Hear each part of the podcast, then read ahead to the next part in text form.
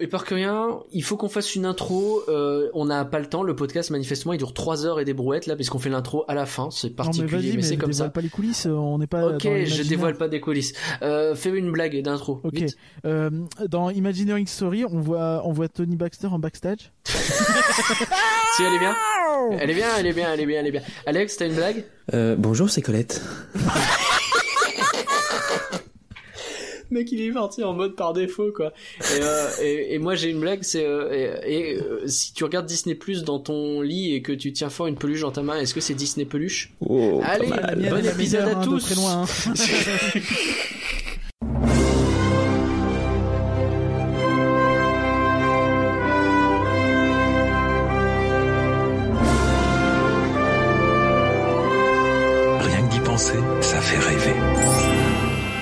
D'y penser, le podcast qui a des fourmis dans les jambes actuellement. Bonjour et rien. Euh, Est-ce que tu vas bien Salut Nagla Montana, ça va et toi Ça va, écoute, j'ai des fourmis dans les jambes. Bonjour Alex, qui est avec nous également. Bonsoir. Comment tu vas? Beaucoup de X Alex. Eh bien, ça va, comme, comme je dirais souvent, ça fait aller. Oui, ouais, on va dire ça. Non, ouais, ne nous mentons pas. Qu'est-ce qu'on s'ennuie? Et j'ai écrit ennui, mais j'ai pensé à un autre mot.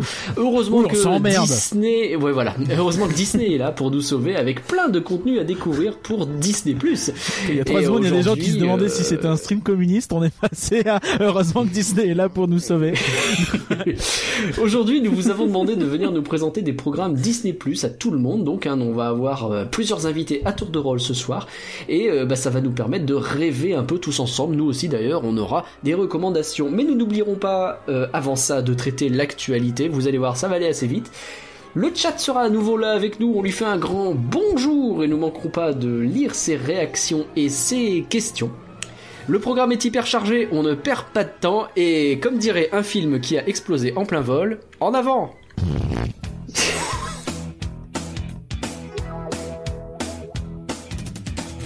Avant de faire les remerciements Patreon, un merci et un bravo spécial à IronKyle38, IronKyle38 qui euh, a un pseudo chiant, euh, qui a développé surtout un petit Eh, merci bot, à toi. euh, pour Discord, euh, très sympa qui permet d'avoir des suggestions de contenu à regarder sur Disney+. C'est un truc rigolo, vous mettez random et il te donne un truc au pif. Euh, vous pouvez venir le tester sur discord.rienquedipenser.com, ça marche plutôt bien.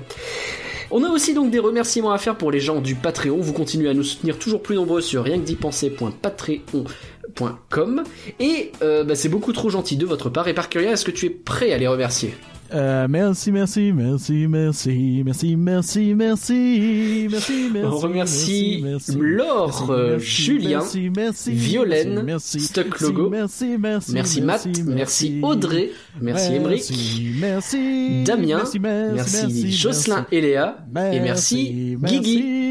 Merci, merci, merci, euh, merci. C'était euh, merci, complètement merci, euh, merci, merci, 20 milieux merci. sous les mers, c'est ça Il Eh plus oui. s'arrêter Et j'ai reconnu parce que j'ai préparé la musique. Et tu sais que, en, tu sais que en, en, en matant le film et en écoutant cette musique dans le film, j'ai bloqué. Ça te rappelle rien d'autre Euh, Alex, Si un petit peu. c'est une, elle est, c'est dans la loupe Euh, de ça m'a- Adventureland. ouais. C'est pour ça. Mais c'est oui, j'ai ça. tellement Eh bloqué. oui. J'ai bloqué 20 minutes.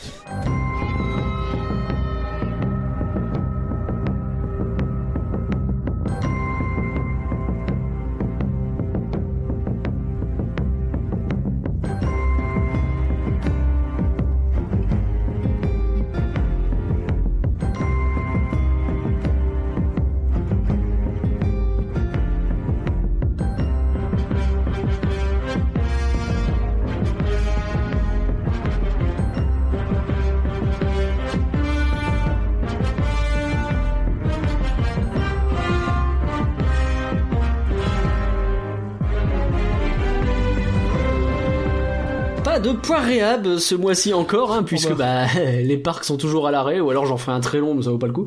Euh, nous avons tout de même des euh, On actualités nous à vous signale que le raconter. Fort Comstock est actuellement variable. Euh, Ah bon euh, non, Et pour- c'est quand tu veux. Pourquoi la musique du Mandalorian? Eh bien, c'est parce qu'on a eu une. je vous propose de faire un petit point Star Wars parce qu'on a eu une info il y a pas longtemps. On en a eu une autre quelques semaines avant. Du coup, je me suis dit que c'était l'occasion de refaire un point sur ce qui nous attend sur Star Wars parce qu'il y a eu pas mal d'annonces, de rétractations, tout ça. Pas forcément extrêmement euh, euh, lisible. Donc, tout d'abord, euh, l'annonce qu'il y a eu là. il y a deux jours à peine, c'est euh, à l'occasion du May the Fourth be with you. C'est euh, Ouais, la Le 4 mai, quoi. Ouais, voilà. C'est euh, donc l'arrivée de Taika Waititi pour réaliser le prochain film euh, Star Wars. Il le réalise et il le coécrit. Oui. Alors déjà, c'est un petit peu Monsieur J'ai sauvé Thor. hein. On rappelle qu'il a réécrit le personnage principalement pour euh, bah, pour euh, le, le MCU. et Thor Ragnarok. il a fait, même avant, aussi, en fait, tu sais, sur les précédentes Mm. apparitions de Thor, il avait déjà un peu changé d'attitude et c'était, il était déjà un peu derrière. Et du- Ouais. du coup, euh, ce qui va sauver Star Wars, on sait pas. Il a aussi fait Jojo Rabbit Oh. récemment. euh, il a, C'est trop bien, Jojo Rabbit. Il C'était est, très très cool, ouais. il est évidemment sur euh, Thor 4. J'ai pas vu Jojo. Attends, t'as vu Jojo Rabbit toi et moi je l'ai pas vu. J'ai vu Jojo Rabbit, ouais. Et moi je l'ai pas vu. Et comme quoi, c'est fou. hein. Mais euh, en plus, euh, c'est rigolo, on va en reparler un peu plus tard de Jojo Rabbit. Vas-y, Ah je ouais. t'en prie. Et donc ils seront deux à l'écriture, hein, comme j'ai dit, les co-scénaristes, puisqu'il y a également euh, Christy Wilson Kearns, euh, une scénariste écossaise. Je me demande si c'est pas la première euh, scénariste sur un film Star Wars, puisqu'il y avait déjà eu sur des euh, sur la série Mandalorian justement, mais sur des films je ne crois pas. Elle a notamment écrit pour le film 1917. Euh, qui a eu pas mal de, de, de récompenses très récemment. hein, euh, Mm. Il a eu pas mal d'Oscars. Pas forcément pour l'écriture, honnêtement, mais, euh, mais bon. pas Mais il paraît qu'il est cool et celui-là, pour le coup, je l'ai pas vu. Euh, bah, il paraît que c'est une grosse performance technique, mais j'avoue qu'il m'attire pas. Euh, sinon, il a, elle a aussi écrit la, la, la troisième saison de euh, Penny Dreadful, une série que je ne suis pas du tout. Et Non plus. Moi non plus. Du coup, elle aussi euh, écrit euh, le film avec Taika. Côté film, on sait qu'il y a d'autres films en projet. hein, il y en a. euh, Alors, on sait pas trop trop ce qui, comment dire, si le film de Taika Waititi correspond à un autre projet déjà annoncé. C'est un peu ce qui est relou. Qu'on a Hmm. du mal à avoir une visibilité globale, mais on Bah oui, sait parce qu'à chaque fois, ils disent, il y a des films qui sont sur tel sujet qui arrivent, il y a des films avec tel réalisateur qui arrivent. Mais est-ce que les uns s'emboîtent avec les autres? On sait pas. Bah, a, a priori, on sait que ceux de euh, des euh, des, euh, des frères des frères Tuche là de de Game of Thrones ont été annulés. les mecs de Game of Thrones, ouais, j'ai plus les leurs noms. Euh, mais oui. Benioff et euh, trou du trou du Et Weiss. voilà. Euh, voilà. donc euh, ce qu'on sait c'est qu'il reste a priori la série slash trilogie. hein. Il me semble bien que c'est une trilogie de Ryan Johnson. Qui- Bah, c'est pas confirmé, mais a priori, c'est censé être ça, ouais. Donc on sait pas si c'est une trilogie, mais c'est plusieurs films du moins. Et Ouais. euh, du coup, lui chapeautera tout sans forcément tout réaliser, mais euh, contrairement à, euh, à la postologie, il y, aura, il y aura bien un monsieur pour tout chapeauter en gros. Euh, Tout à fait. pas de débat là-dessus, s'il te plaît. Euh, Euh, J'aime pas de débat là-dessus du tout. on n'a pas le temps. Et il, Mais, par- il paraît donc. on a on a aussi le excuse-moi mais on a aussi l'initiative qui a été annoncée il y a pas longtemps de faire euh, plein de contenu sur l'ancienne République. Donc Oui, peut-être mais que ça peut s'inscrire fait. là-dedans. bah, fait- Il y a plein de choses comme ça, on sait pas en fait. Justement, c'est ça qui semblerait lié à euh, l'ancienne République. D'accord. Ah, mais on n'est le- pas sûr, tu en attends de voir, mais Ben ouais, on attend voir. Ok. Bon. Et donc le dernier projet de film, c'est euh, celui qui est coproduit par Kevin Feige et, Mm. euh, et Monsieur Marvel, Kennedy. Donc Enfin, Monsieur MCU. et ça, bon, a priori, semblerait que ce soit plutôt la lignée du de la suite de la postlogie en gros. Donc euh, enfin, tu sais, en gros le- l'espèce de, de, de, de relève de euh, Ouais. Skywalker quoi. Ouais. Bon, à voir. Euh, Peut-être que ce sera pas ça, tout à fait. Dans tous les cas, il est dessus. Euh, voilà, à voir. Ok, très bien. Ça c'est du Star Wars. T'avais d'autres trucs sur Star Wars Bah, j'ai d'autres trucs sur Star Wars, hein, évidemment, parce qu'on est sur un podcast Disney+, donc euh, on va parler de Disney+. Go go. Euh, donc il y a la série, euh, il y a une nouvelle série qui a été annoncée pas longtemps en plus justement sur Star Wars ce mois-ci également, euh, celle de Leslie Headland qui donc qui avait euh, fait la mini-série euh, Poupée ruche pour Netflix. Je sais pas si t'as vu, c'était un, un délire un peu à la. euh, Ah, c'était très sympa ça. je l'ai pas vu, c'était un, mais j'ai vu des, des trailers et ça avait plutôt bonne presse, ouais. Un, un délire un peu à la euh, jour de la marmotte, un jour sans fin avec une meuf qui qui, qui Ah, sérieux? qui doit Qui arrête pas de mourir. qui arrête pas de mourir et qui re- se réveille toujours en train de gerber. Dans Ah, je devrais regarder. Alors j'adore ce genre de délire. Bref, là la série de Leslie pour Star Wars sera euh, Leslie Headland, oh, sinon on va dire que je la respecte pas. Ce sera un thriller orienté action slash armas arm, ar- arts martiaux. Oula. Armageddon. Oui, presque. Mais avec euh, Omar Sy. Donc euh, Ah oh. non, pas du tout. À la place de l'ours. Oh, putain. Il se marre comme un abruti sur sa grosse roquette. Ça marche. hein ok. Euh, Il n'a pas des roquettes. pour- Ah c'était l'autre qui était sur une roquette. Non, pardon, je confonds. Je confonds, mais, mais, mais- Tu t'es trompé de requête. Euh, donc Voilà, euh, ça mettrait en avant. Ce, ce serait une série qui mettrait en avant des héroïnes et qui serait un peu à l'écart de ce qu'on a connu jusqu'alors dans Star Wars au cinéma. J'ai l'impression que c'est le cas de tous les projets Star Wars. hein. On nous dit à chaque fois. Bah oui, euh, ils arrêtent pas de dire ça. Oui, on va étendre l'univers, on va étendre l'univers, on étend l'univers. Donc possible, hein, mais à voir. Euh, on rappelle qu'il y a aussi deux autres saisons du Mandalorian qui sont prévues. Il y en a une en automne et il y en a une euh, qui est déjà bien avancée euh, au niveau de la pré-prod a priori. Donc ce serait pas déconnant que ça arrive en fin 2021-2022. Ouais, ils ont déjà, euh, ils ont déjà attaqué la saison 3 alors que la 2 est pas encore prête, donc c'est cool. On a la série Cassian Andor slash Rogue One Tout à fait. Qui, je Avec crois- K2SO. qui je crois est pour l'année prochaine. Tout à fait. Et on a la série Obi-Wan. Tout à fait. Qui a été annoncé à la D23. qui a eu des petits problèmes apparemment de production un peu suspendus, des reshoots, des trucs comme ça. Rien de forcément alarmant, mais euh, donc pareil sans doute pour l'année prochaine. Shit happens. Ok. Eh ben, euh, plein de trucs Star Wars. Elle sait la fameuse licence Star Wars en pause. J'attends toujours de voir hein, quand elle sera en pause, hein, moi. hein, mais euh, cette- ce fameux effet d'annonce. Oui, maintenant on met en pause. Tu parles. Euh, tu c'est veux dire pour- que là, là on a six, on pourrait dire qu'on a six mois de pause, mais en fait non, parce qu'il y a Clone Wars en ce moment. Bah oui, non, même pas. Enfin, c'est- ça- en fait, ça s'est jamais vraiment arrêté hein, entre Oh, bah Mandalorian, alors. Clone Wars, etc. Et je te parle même pas de tous les, tout ce qui est derrière, tous les bouquins et compagnie. euh. Et, pff, et puis il y aura probablement une série animée qui finira bien par revenir parce que le petit Filoni, ils vont pas le laisser au repos pendant très longtemps, je pense. À moins qu'ils le mettent Qu'est-ce sur qu'on a d'autre Marvel ou, ou autre chose. Euh, on a eu un briefing financier il y a, bah, hier en fait, euh, avec les deux Bob. Ah, Euh, donc là on repart sur du Disney, un peu, c'est pas Star Ouais, Wars. Ouais, ouais, ouais, bah, a- Tout à fait. bon, on va arrêter un moment. Ah non, non, mais très bien, vas-y. Si tu veux, on peut Alors, revenir euh, sur le fait qu'il va y avoir a priori un, fi- un jeu vidéo Star Wars annoncé prochainement, mais bon, on n'en sait pas plus de toute façon. Attendons, attendons de savoir, attendons. Mais oui, Quoi, t'as des infos, des infos, euh, monsieur jeuxvideo.com Écoute, euh, deux Bob donc se sont réunis pour parler de Disney. Donc suite à la crise. Est-ce qu'il y a Bobby Yoda? C'est une bonne question à se poser sur le chat. Donc non parce qu'en fait suite à la crise euh, finalement on, on avait un peu rigolé du fait que Iger il était parti très vite juste avant la crise mais finalement il est pas mal revenu euh, sur le devant pour euh, aider, aider l'ami de Chapek qui était là je pense un peu en mode c'est pas le meilleur moment pour prendre les rênes J'ai pas de bol moi dans la vie. donc moi quand on fera un film sur ma carrière ben on va dire il est arrivé c'était la merde c'est ça. Lui, il a hâte de voir son épisode d'Imaginary c'est Story. ça c'est- Ce sera marrant, ça. Ah, déjà euh, ouais donc euh, Ah, il y avait plus un Chapek dans la baraque. Pardon. oh la vache un Chapek genre un chat ou un copec? Un copec, c'était ça le. Non, il faut avancer, on a Bah, un de hein. malade en plus. Donc on a appris que Shanghai rouvrirait le 11 mai, euh, soit après trois mois et demi de fermeture. Donc si on fait un calcul savant, trois mois et demi, ça nous amène à début juillet pour Disneyland Paris et Walt Disney World et Disneyland Resort et, euh, qui semble pas déconnant. et dans très bientôt pour euh, Hong Kong puisque les ciné ouvrent vendredi. 8 mai. Donc si les cinémas ouvrent vendredi 8 mai, on imagine que euh, le parc devrait pas trop trop tarder derrière. Euh, et euh, Tokyo, j'imagine d'ici un mois par là. Ah, quoique Tokyo c'est compliqué. Le... Tokyo, on sait pas parce que ouais, ils sont Ils- sur une deuxième sont vague là, le Japon. bah, ils sont surtout sur une vraie première vague, que la première vague ils l'ont pas vraiment eu.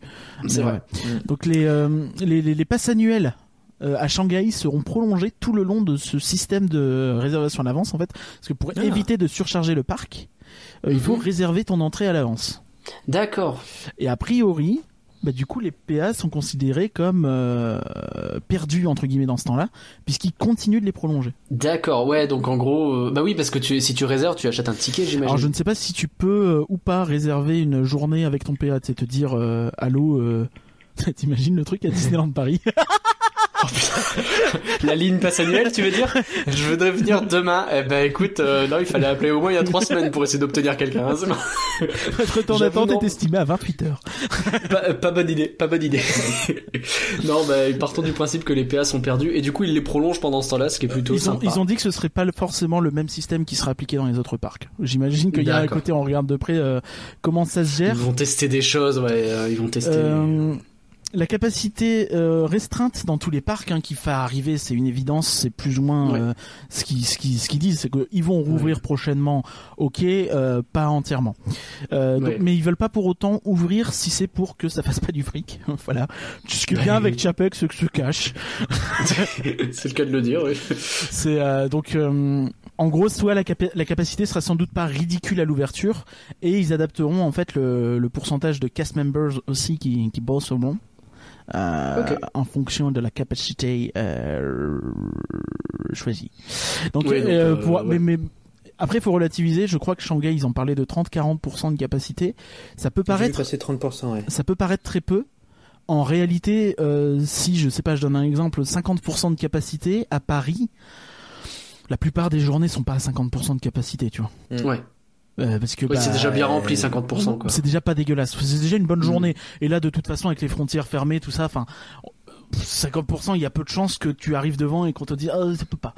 Mais donc Ouais. on verra, ça reste à suivre. Tout ça, de toute façon, on n'a pas d'infos euh, plus que ça euh, chez nous. A priori, les infos viendraient fin mai pour tout ce qui est industrie euh, de, de, de Oui, hôtellerie, restauration, le- ouais. euh, loisirs et tourisme. En tout cas, hôtellerie et restauration, c'est sur loisirs et tourisme normalement. Bah, on imagine que c'est lié. ouais. Bah, à moins qu'ils se fassent snobber euh, parce que les lobbies du restauration et de l'hôtellerie sont beaucoup plus, euh, beaucoup plus euh, Puissants, je, bah, alors, ça fait un peu trop Ségolène. Royal, ça. Mais je pense plus de présent. Faites une pluie d'emoji Philippe Gas pour remonter un peu le lobby, euh, le lobby de Disneyland Paris et ainsi obtenir des infos dans le chat. Qui a envie du lobby du Disneyland euh, Hotel Non, je... c'était mauvaise blague, mauvaise blague. Euh, donc, euh, bon, euh, côté travaux, euh, on sait que la plupart des Ouais. travaux sont suspendus et ils le seront, si ce n'est tous, pendant un certain temps. Donc j'imagine que c'est le Mhm. temps de euh, voilà. Ce qu'il faut relativiser, c'est que un, tu as le temps euh, de- d'arrêt des travaux euh, liés à la crise. T'as aussi derrière, faut imaginer que tu vas euh, que derrière, par exemple, les, les fournisseurs des, des différents matériaux, eux aussi, ils n'aient pas travaillé, donc eux aussi, ils ont pris du retard. Enfin, c'est pas parce qu'il y a deux mois d'arrêt de travaux, je dis pas que c'est le cas parce qu'on sait pas. Il y aura minimum deux Mm. mois, c'est c'est certain, à Paris. Euh, c'est pas parce qu'il y a deux mois d'arrêt de travaux que ça n'aura pas trois ou quatre mois ou cinq mois de, de fermeture parce que c'est pareil. Les, ma- mairies sont fermées, donc les permis de construire, bah, ça prend du retard aussi. Enfin, c'est euh, Mm. ça fait vite effet boule de neige. Mais c'est pas, c'est pas si, c'est pas, c'est pas si simple, quoi. Voilà. Enfin, Ah, il à a. ce propos-là, d'ailleurs, j'ai j'ai vu passer, euh, alors je ne sais pas, hein, je suis pas allé vérifier, j'ai juste vu passer comme ça, une photo comme quoi il y avait des travaux qui avaient quand même recommencé du côté de Disneyland Paris, je ne sais pas lesquels. Euh, je ne sais Voilà, pas. Franchement, vérifier, je, euh, je sais pas. et, ça Ouais, avait voilà, l'air de pas aller dans ce sens-là, en fait. euh, les, Ce que dit le. Fabs, il y aurait eu du mouvement au Walt Disney Studio au niveau. euh, Bah, ça reprend peut-être euh, en ce moment, mais c'est possible puisque y a, y a- ça a repris déjà il y a un bon mois euh, certains travaux et euh, notamment le Grand Paris. Je sais que c'est fin depuis le 22 avril par là. Bref, donc Chapek a dit, surtout au niveau des coupes budgétaires, pour le coup, sur les travaux, Mm. Que euh, 900 millions euh, de coupes budgétaires euh, auraient lieu. Alors là où il faut relativiser, c'est qu'on a C'est sur le zéro monde détail. C'est principalement sur les parcs. euh, largement sur les parcs, hein, probablement du au moins 80% sur les parcs. Et euh, surtout, en fait, ce qu'on sait pas, c'est que un, ouais, c'est sur le monde entier.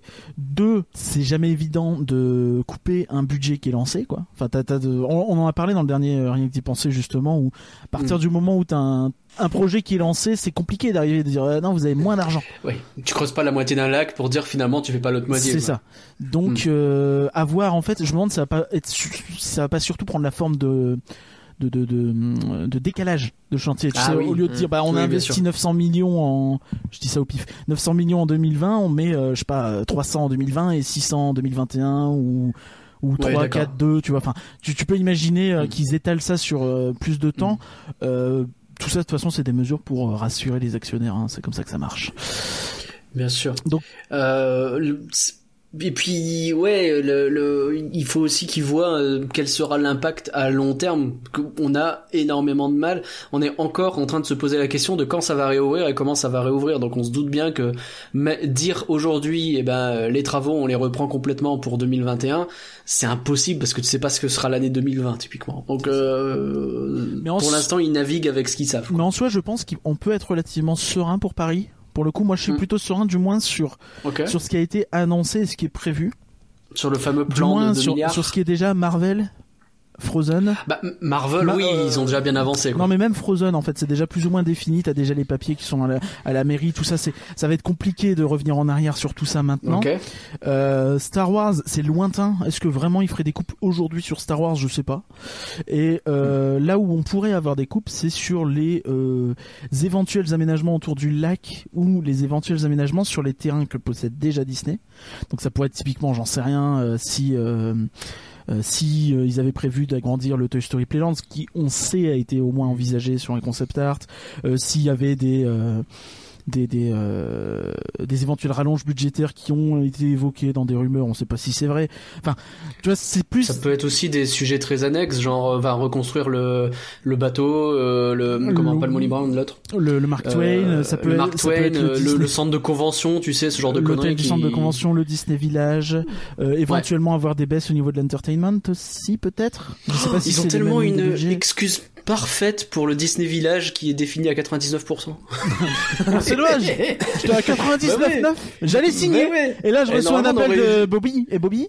Et ils me disent tous les deux, euh, non. On aurait dû avoir une soirée Insiders il y a peut-être deux semaines, tu vois, et on l'a pas eu, quoi. Normalement, c'est à peu près dans cette période-là qu'on en a une pour avoir des infos sur Disney Village. hein, Euh, oui, en avait une qui était, euh, qui était euh, prévue a priori. Mais Bah, normalement, oui. Ah bah, du coup, non. euh. bah, du coup, voilà. Mais bref. Je pense que pour Paris, on, on peut être relativement serein sur ce qu'on sait déjà déjà d'annoncer. Maintenant, effectivement, s'il y avait d'autres trucs qui pouvaient s'y greffer ou compléter ou, ou euh, du moins ce qu'on sait pas encore. Donc encore une fois, tout ce qui est l'allée, tu sais, qui va du parc actuel au lac, Mhm. a priori, il y a une grande zone de vide dans ce qu'on sait. Ça va pas être 100% vide, c'est certain, mais ça peut être l'occasion pour eux de dire bah on n'a rien dit. Ouais, C'est que de terrains, mettre on un a rien à bâtiment, ce sera un jardin et puis c'est tout, quoi. C'est, ouais, C'est- ça peut être des trucs comme ça effectivement Ok. où il se raccrochera un peu aux branches. Et euh, puis Bah de oui, toute façon, ce sera un oui. effort mondial. euh, oui, le jardin, les branches, bravo. Jay-Z, elle est bien, elle est Alors, l'effort. hein. Ça- Oh non, c'est validé. Le c'est label et la bête. Voilà. Euh, euh, côté, euh, je reviens sur le, les finances du coup sur les parcs. euh, sans, je, je suis pas rentré en détail dans le dans le truc parce qu'il est sorti hier, j'ai pas eu le temps et qu'en plus on fait vite parce qu'on a un programme de ouf. Donc euh, deux semaines de fermeture, 500 millions de pertes pour les parcs. Deux semaines, c'est 500 millions de pertes, la vache, Ouais, pour c'est tout, ça, dans le monde entier. Euh, bah je, je suis pas sûr. Je suis pas sûr que ça Ah. comprenne aussi. Euh, bah non, ça comprend pas Shanghai et Hong Kong et Shanghai et Hong Et Kong. Japon. Tokyo. Bah, ouais, mais le Si. Tokyo c'est particulier déjà. Oui, c'est Tokyo, ça je comprends jamais donc. Donc ouais, donc euh, 500 millions a priori Personne c'est. ne comprend de euh, toute façon. C'est US et euh, Paris, quoi. Ouais, c'est ça. C'est les, les trois resorts Ah oui. euh, Ah oui, quand occidentaux. même. Bah oui, puisque les autres sont fermés depuis euh, fin janvier. Ah oui, bien sûr. Bien sûr. Euh, avant la fermeture, euh, le bilan pour les parcs c'était vachement bien. Euh, donc euh, voilà. Avec un peu de chance, ils vont se dire bon. euh, non, mais c'est cool On parce qu'on a quand même eu l'ouverture de Rise of the Resistance, tout ça aussi, tu vois. Donc c'était intéressant, c'est dommage. Euh, Star Wars Oui, donc est-il euh, possible C'est vrai que c'est vrai que on n'était pas si optimiste l'année dernière. T'es en train de dire que finalement ça avait l'air de plutôt bien partir. Ça avait l'air, mais, euh, mais c'est compliqué là de si c'est des si de si circonstances globales qui font que ça bloque, euh, c'est c'est pas la même chose que si tu pars pessimiste et que en plus une situation merdique t'enfonce. On rappelle que Mickey and Donc c'est une bonne Minnie's chose. Runaway Railway a été ouvert, je pense, moins de 20 jours officiellement. Ça c'est chaud. Les gens qui l'ont fait, c'est comme les gens qui ont vu Mulan euh, live. Hein, c'est des. on est là, on se soutient. et ouais, je l'ai vu. Et ouais. Waouh. Eh ouais, eh ouais. Et je peux même pas en parler, c'est chaud.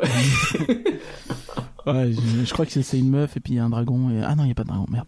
Bon Non, y a bref, euh, on a le nombre d'abonnés euh, à Disney+. Donc le nombre d'abonnés Disney est-ce que c'est une bonne à- nouvelle pour Disney à ça fin mars, Ouais. donc avant la France, mais euh, avec déjà une bonne partie de l'Europe. On, on s'en bah rappelle. oui, parce qu'on a été un poil repoussé, oui. Euh, 55 millions d'abonnés. C'est Ah ouais. c'est vraiment excellent. Enfin, je sais, j'ai pas les chiffres exacts de quelles étaient les prévisions là. De toute façon, ils ont pas donné prévu prévisions à beaucoup 6 moins. mois, mais euh, mais ils sont clairement au-dessus. Euh, c'est c'est vraiment énorme. Il faut se dire que Netflix est à 180 après un gros boost Covid. Ah oui, et puis Netflix, euh, ça fait 25 ans qu'ils sont là. Non, mais ce- cela dit, ils, croient, ils, ils ont beaucoup de croissance. Hein. Ils ont ils ont passé de 165 à bien sûr. 180 en très peu de temps là. hein. Oui, Mais, bah oui, là oui, euh, j'imagine. Mais ouais, ouais, enfin, faut, faut, faut vraiment se dire que euh, même si euh, la bourse de Disney se casse la gueule, comme c'est pas permis, euh, peut-être c'est le moment d'investir. je sais pas. attends encore un petit peu, attends encore un petit peu. peut-être attendre, mais bah, après c'est le principe de l'investissement. Mais euh, Eh oui. 55 millions d'abonnés à Disney euh, on peut dire qu'il y a au moins ça en signe positif, d'autant qu'on sait que Disney ça reste du euh, période de lancement. Hein. Actuellement, il n'y a pas, enfin, je veux dire, les trucs qui intéressent les plus les gens, c'est euh, Mandalorian qui est sorti il y a 6 mois et euh, Bah, il y a toutes les séries Star Wars et Marvel, elles sont pas encore sorties, High quoi. School Musical, tu vois. Donc t'es pas sur des gros gros hits. Eh, t'inquiète, on a tout un podcast pour montrer qu'il y a plein de trucs à regarder. Ah oui, c'est vrai. Donc, Disney+, eh ben, c'est l'occasion de voir un peu ce qu'il y a sur cette magnifique plateforme et on va commencer par un programme que je pense nous avons tous regardé. There's really no secret about our approach. we keep moving forward. We're always exploring and experimenting. We call it Imagineering.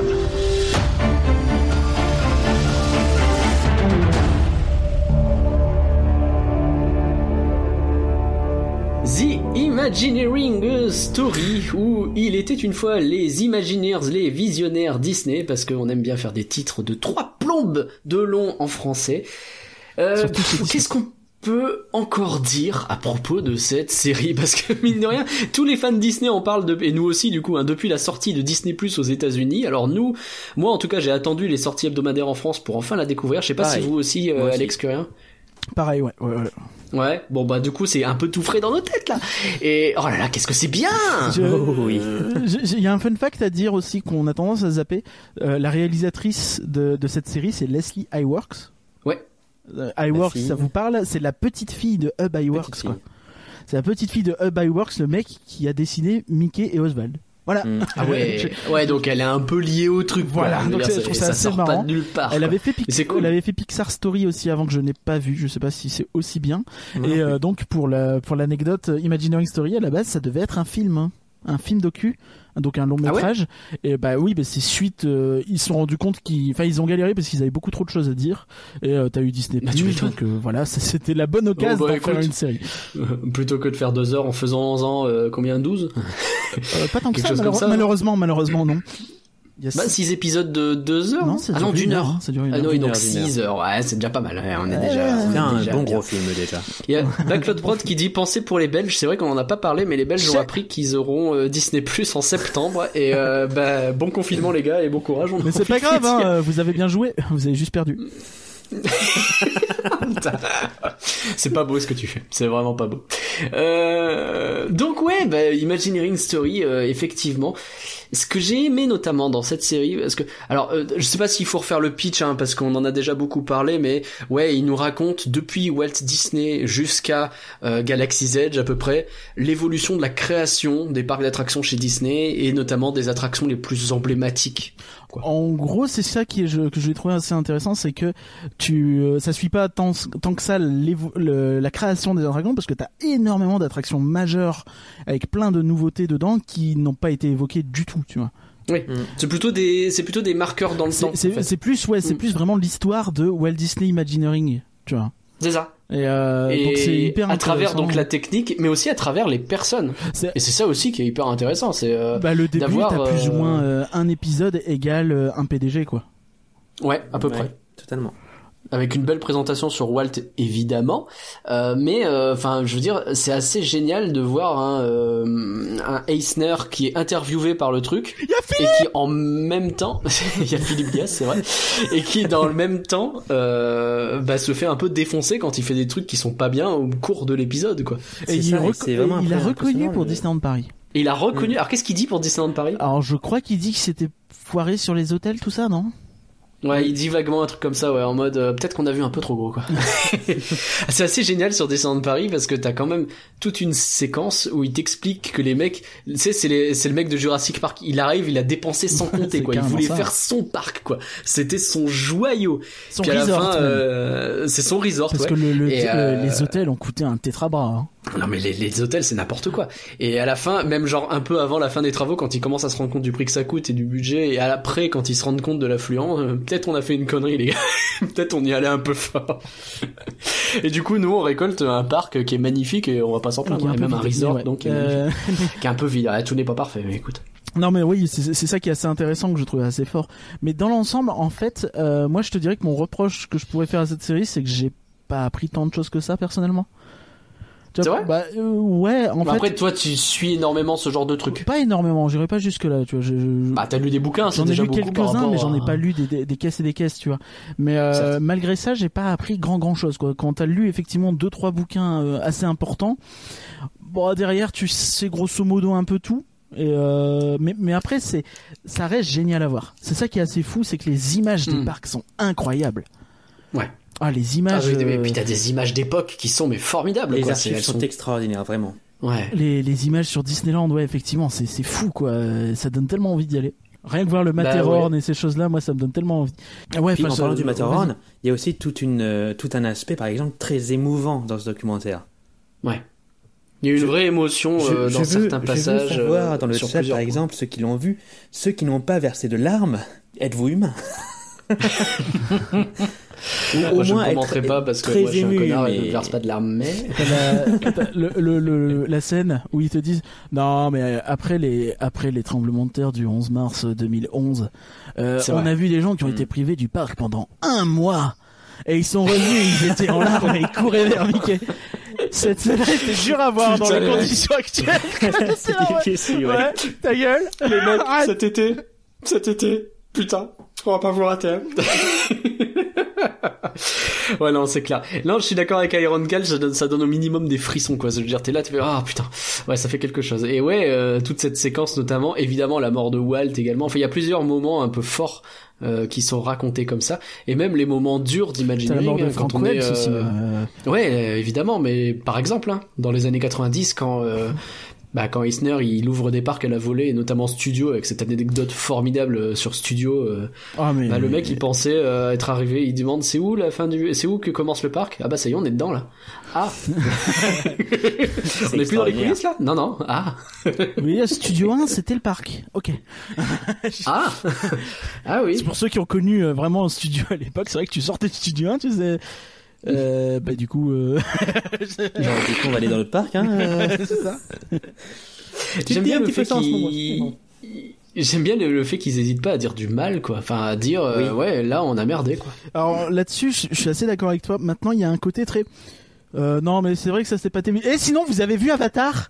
Oui, bah oui, évidemment. Il y a un côté, on te dit un truc mal sur 30 Mm. secondes, 1 minute 30. D'ailleurs, Philippe Gas, on le voit une minute. Hein. Oui.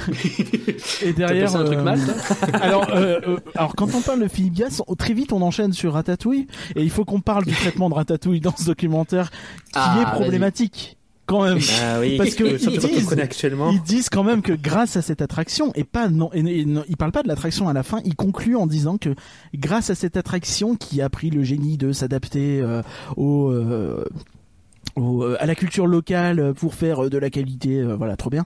Et euh, donc euh, grâce à ça, le parc Walt Disney Studios est un trésor national. Oui. Voilà. un bon trésor de merde. Hein. C'est compliqué, quoi. Euh... Je rappelle qu'on s'amuse plus hein, au parc Astérix qu'au parc Walt Disney Studios. Quitte à vrai. je préfère ça en trésor national. Ça c'est balancé. Et euh, après, c'est vrai que comme dit Backlog Prod, il présente l'attraction comme une révolution. Je pense qu'il y a des trucs qui font que c'est une révolution, mais que juste ils ont pas réussi à la faire bien cette attraction et c'est dommage. quoi. Oui et non, Mystic Manor fait la même chose. Hein. C'est pas une révolution tant que ça. Euh...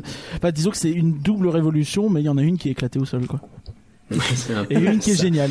Ils se permettent aussi de- d'envoyer des taquets aux fans qui râlent. Oh oui, bah oui. Oui, On en a façon, un peu parlé euh, de base, dans- euh, récemment dans le live de In the Panda, mais notamment sur euh, la, la tour de la tour de la terreur. Mission en Breakout. version euh, Mission Breakout, donc avec les Gardiens de la Galaxie, où euh, ah non mais quand on a proposé ça, on s'est fait casser la gueule quoi. Et puis finalement c'est sorti et les gens eh ben ils ont bien aimé comme quoi. euh, ah, comme quoi les fans ils arrêtent pas de râler. C'est ça. Ah mais il y a typiquement Ils un moment où t'as, euh, je crois Kim, Kim Irvine qui dit euh, Ouais. euh, non mais les fans euh, euh, ils sont gentils, on les aime beaucoup, mais euh, pff, ils sont durs. quand des personnages Ils s'en Disney dans beaucoup, It's a. Small World. Ah ouais ouais ouais bah ouais, ça par exemple c'est c'est quelque chose. Mais après encore aujourd'hui il y a des gens qui gueulent là-dessus. Hein. Oui. Oui, parce que dans les faits, euh, bah, il y a des gens qui continuent à gueuler, il y a des gens qui gueuleront toujours, et quelque part c'est sain. Mais c'est juste que Euh, même sur Mission Breakout, hein, si tu suis euh, une certaine personne sur Twitter qui est négative sur tout, euh, ouais négative là-dessus. hein. Ah ouais.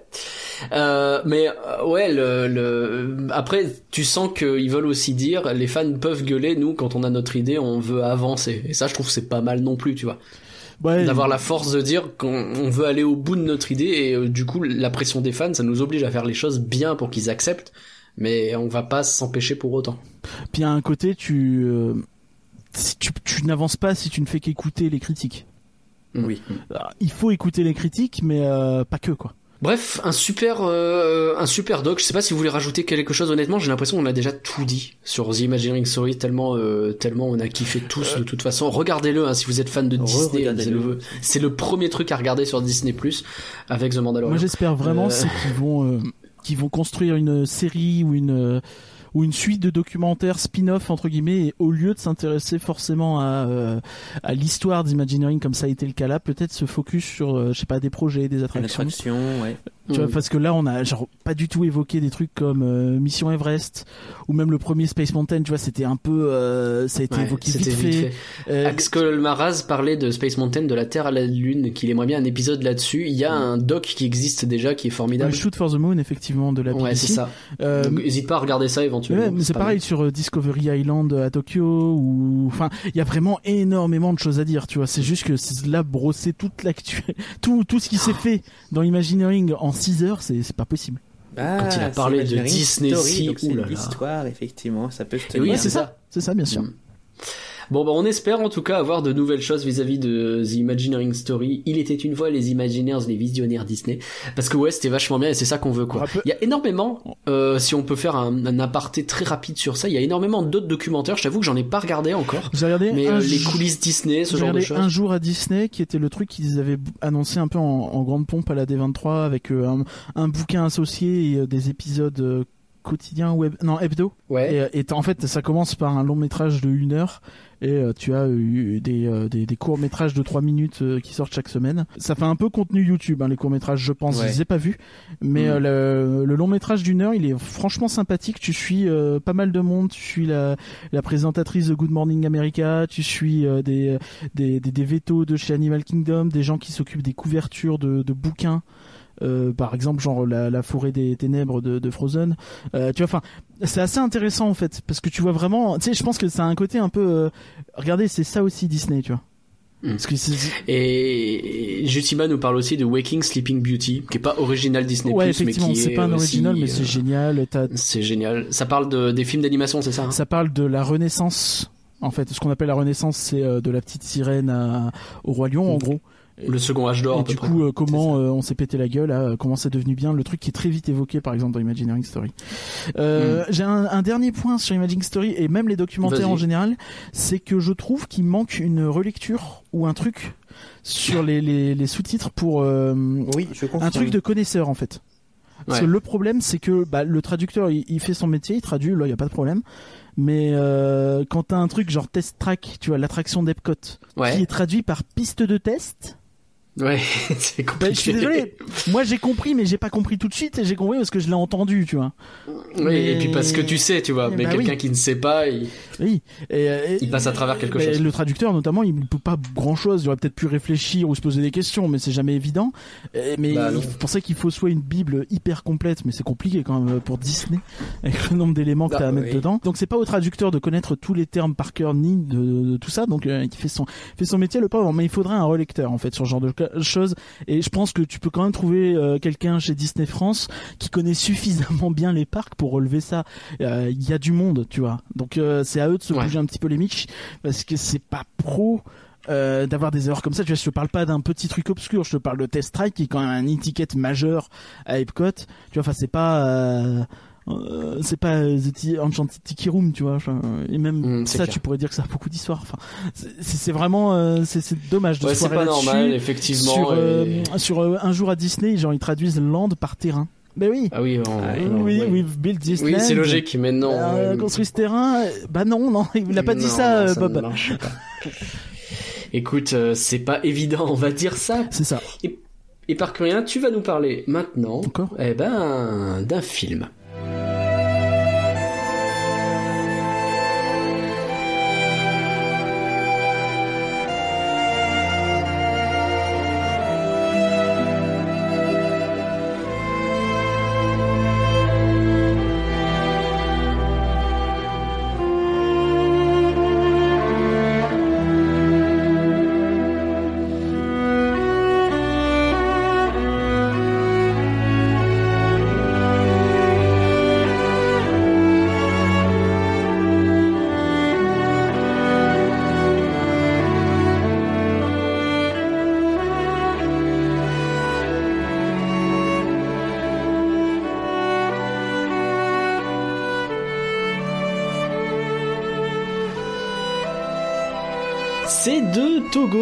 Parler, puisque Parcurien il avait envie d'oublier les histoires de pandémie de coronavirus, et du coup il a regardé un film sur une épidémie de diphtérie. Il a probablement d'ailleurs regardé ça sur Diphté+.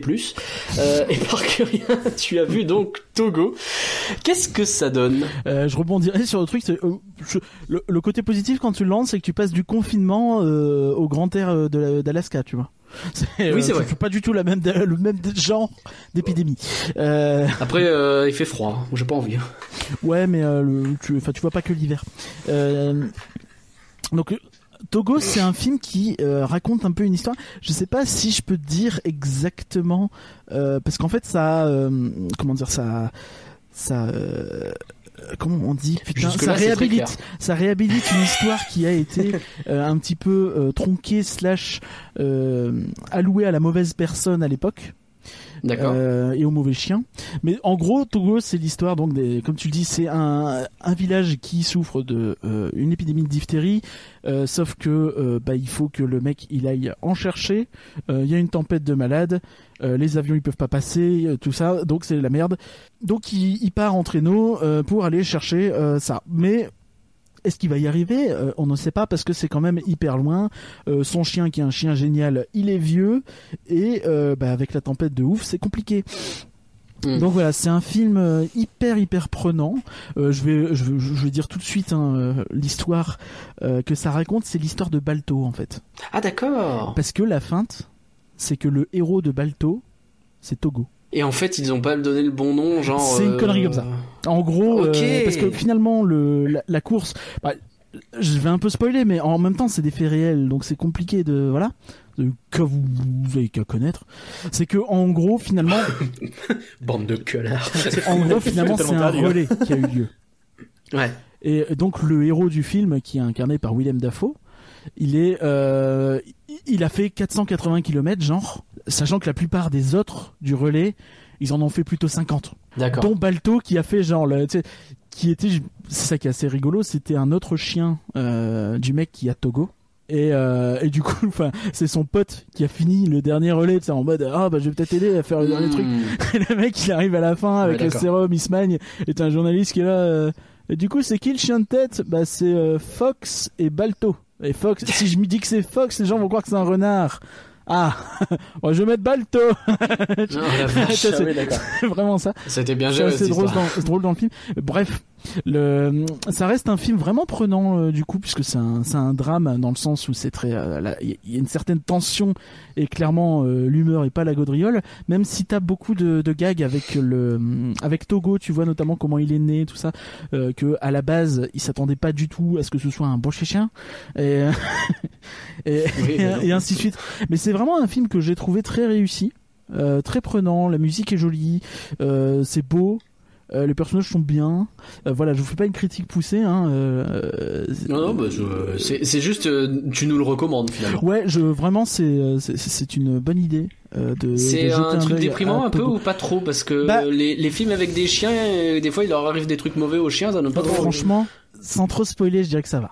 Bon, disons que ça va. Après, c'est compliqué de pas spoiler, tu vois. Faut- non, non, mais très si bien. je très te dis ça finit très bien, c'est nul. Si je te dis ça finit non, très mal, c'est nul. Euh, Mais est-ce que c'est un feel good movie, tu vois? Ou plutôt un euh, déprimo movie ou un entre les deux Euh, tu vois, ça dépend comment tu le vis. euh, ça dépend. c'est compliqué. C'est compliqué, Bon, mais c'est pas feel good non plus quoi. des- ça, ça reste un film Disney, si on- j'ai envie de dire. D'accord. Ce C'est-à-dire est qu'à la dangereux. fin, euh, on, on se retrouve tous au coin du feu et puis on dit ah, ah, ah, quel bon chien. Deux précisions très importantes. Euh, Il y a le parcu qui signale que Balto c'est surtout le nom de la moitié des PMU français et C'est tellement raison. Euh, et euh, il y a Me- Mea, Monsieur Mea, qui euh, fait des vidéos sur YouTube, notamment sur l'animation, qui a fait une super vidéo récemment sur les chiens connus du cinéma et il raconte toute l'histoire, l'histoire réelle et euh, comment c'est traité dans le cinéma. Euh, sur euh, Balto, Togo et tout ça. Donc euh, n'hésitez pas à aller voir sa vidéo si vous voulez en savoir plus sur tout ça parce qu'elle est vachement bien. Sachant que film, la, réhabilitation de, de Togo est, est récente, hein, ça date de genre 2011. Dire que pendant 100 ans, on disait ah Balto c'était quand même le plus grand chien du monde et le mec il- il- en fait, Togo a plus ou moins donné une race derrière de chiens, tu vois, parce que du, évidemment, Hmm. ces, ces gosses ont été euh, recherchés, tu vois, donc derrière, ça a un peu, euh, euh, bah, on sait comment c'est les, Ah, les tu veux dire élevages. qu'il y a eu tu vois. l'élevage, quoi. Oui, Voilà. oui. Donc c'est sûr que derrière le mec s'est fait plein de fric avec son chien et finalement c'était Balto qui qui était archi célèbre et qui avait une statue à New York tu vois c'est hilarant c'est quand même très drôle et et mais outre le chien t'as aussi le le le le, le, le musher le mec qui, qui qui le conduit les traîneaux Ah, le et- dragon de Mulan non, Musher, c'est le, le mec qui conduit les chiens. Je suis obligé de rester sérieux. Euh, et euh, et bah pareil, en fait, lui aussi, du coup, a été mal euh, mal euh, crédité, on va dire, à l'époque. Ah ouais, d'accord, euh, jusqu'au bout, quoi. Ouais. La course s'est finie dans un musher de poche. Euh... J'aime beaucoup le, le- le message de Valarai, la réhabilitation de Togo, il était en one-one. C'est ça, on aurait dû faire le point réhab avec Togo, on est con. ok. Euh, ouais. Eh ben, enchaînons maintenant avec une ambiance tout à fait différente, parce que Ah on est oui. dans une ambiance euh, de, oh, bah, d'école, euh, d'école avec des comédies musicales dedans, dis donc. Oui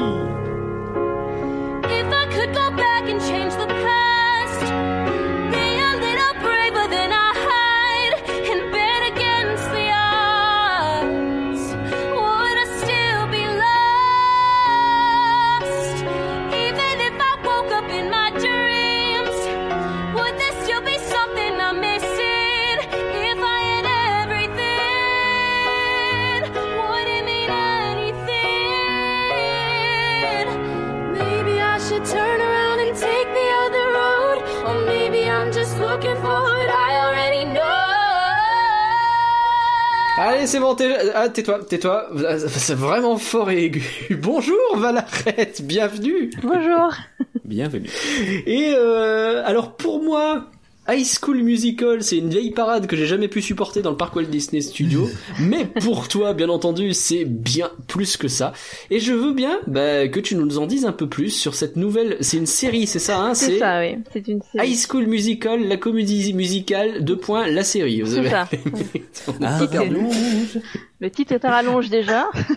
Déjà, bah écoute, euh, on doit bien s'y habituer, ils aiment bien faire ça. Alors, c'est quoi exactement? C'est la suite de des films ou une histoire comme ça? Pas du tout. En fait, ils, re- ils font une comé- ils refont une comédie musicale sur le, le premier film High School Musical, en fait. D'accord, donc en fait on reprend, euh, on fait un retour en arrière et euh, la série c'est la comédie musicale sur le film? Sur le film, oui, c'est ça. Ok. Et ce Mais qui est très drôle- une- Ouais. Euh, Excuse-moi. Ce qui est très drôle, c'est que la, la mise, la, la, la metteuse en scène, si on peut dire ça comme ça, elle est très très fan d'High School Musical et ça, ça rend le, le truc comique en fait. Ah, c'est un côté euh, cassage de quatrième mur où c'est quelqu'un qui connaît High School Musical qui du coup refait le. qui ouais, elle, refait le, la, la, la- enfin, le, le film en comédie musicale et, euh, et elle- on voit qu'elle est, elle est, elle est à fond en fait. Ouais, d'accord. Bah, C'est le tout début, pied, bah, en fait, le tout début, euh, elle, euh, dans le, dans le lycée où elle est, elle dit allez les Wildcats alors que le, que le, que le, comment, que les, le basketball en fait c'est pas du tout ça quoi. c'est, cette type Oui. du basket c'est pas du tout ça. Donc c'est pour ça que personne ne répond à ces, elle est toute seule et c'est très drôle en fait du coup. Ok, alors comment tu définirais cette série? Parce que j'avoue pour moi c'est assez obscur. Donc c'est quoi? C'est c'est vraiment une comédie musicale tout le long?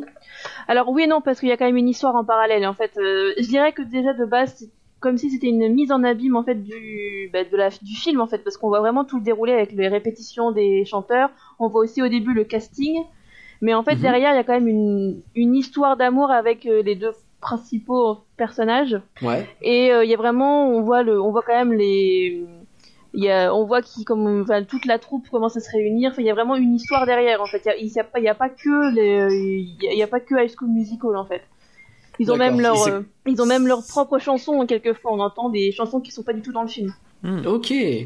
C'est genre euh, comme s'il faisait un making of en même temps et donc l'histoire du making of de la comédie musicale quoi. c'est ça en gros ouais euh. Alors j'ai envie de te demander, moi qui suis complètement profane sur ce genre de truc, euh, tu me conseilles de regarder et pourquoi?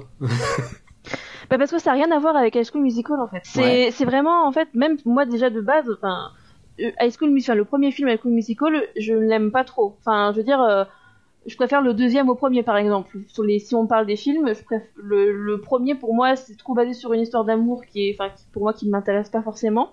Alors Mhm. que la série, euh, elle, elle est plus sur le comique de situation. C'est vraiment des gens qui, il y a, il y a- on voit que la, la, la- celle qui met en scène, elle est vraiment folle d'High School Musical et c'est le truc qui rend très comique le, la situation. Et il n'y a pas, euh, y a, il y a pas ce truc sérieux de une, une histoire d'amour, même l'histoire d'amour qu'il y a dedans. Euh, ça déjà ça a rien à voir avec le film et c'est pas aussi j'ai envie de dire euh, c'est pas aussi cliché que dans le film quoi D'accord. Donc il y a un petit peu une histoire d'autodérision autour euh, justement du film et de la de tout ce qu'on a dit autour, non? Non, pas à ce point-là? Non non peut-être pas ils se moquent pas non plus quand même mais euh, c'est c'est Disney ils vont, ils, vont, ils vont pas se moquer d'eux-mêmes non plus mais Sait-on jamais Jamais. Ça leur est arrivé en vrai, mais ouais, j'imagine que là ils font gaffe.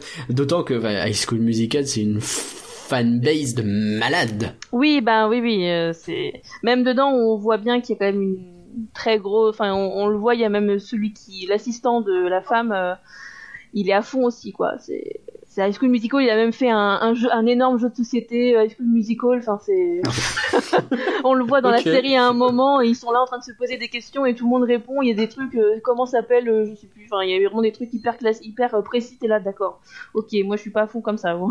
peut-être pas déconner non plus hein. Donc la série est quand même un peu plus. Est-ce que qu'elle est pas du coup 100% fan service? C'est-à-dire de dire que le l'humour repose beaucoup sur le côté archi fan du, du- des persos des films.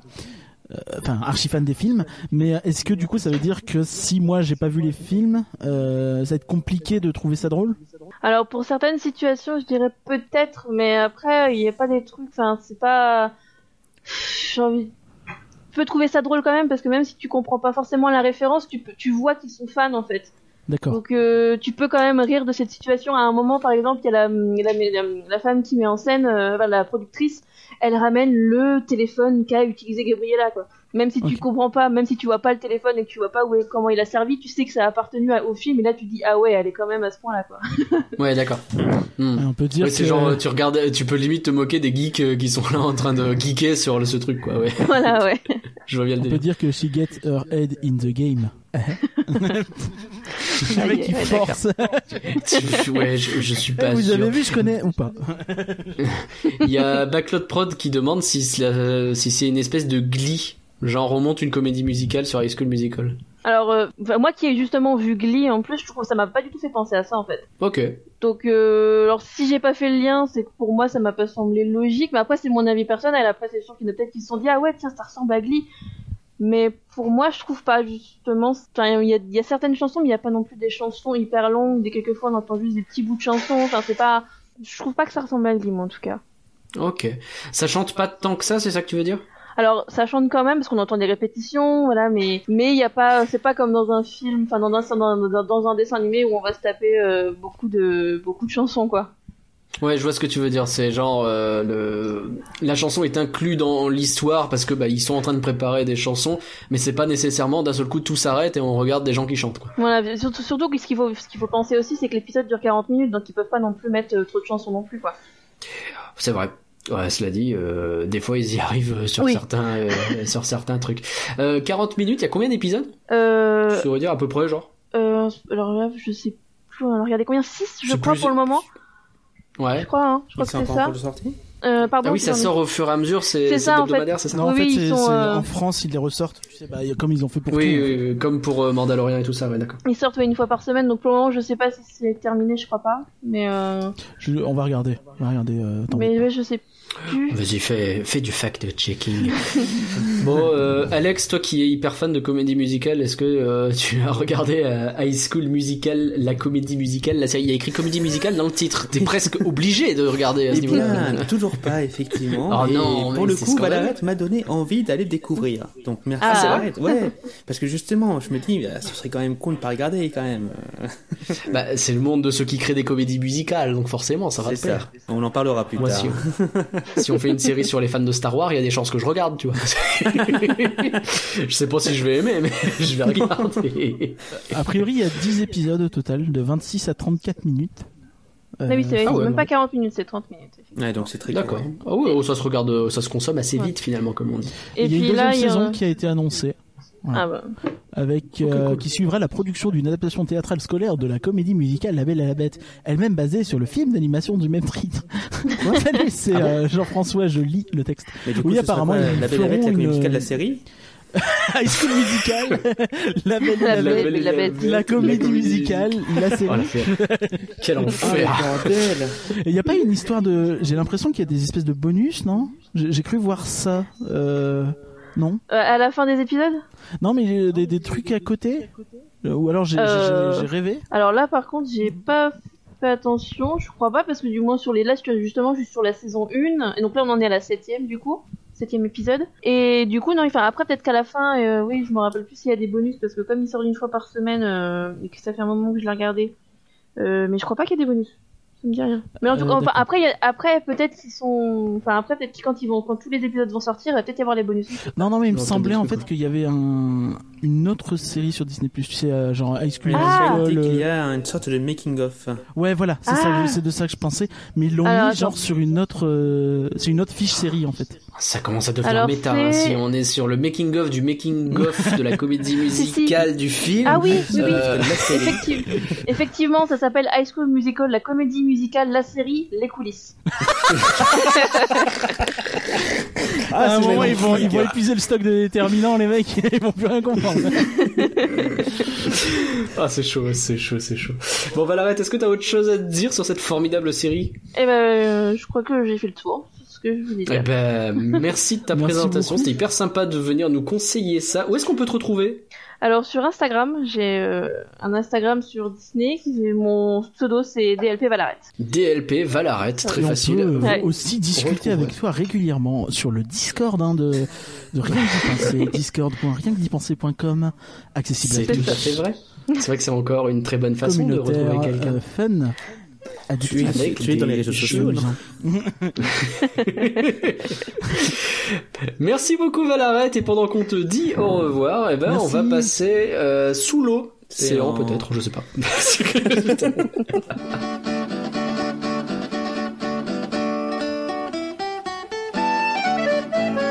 Got a whale of a tale to tell you, lad.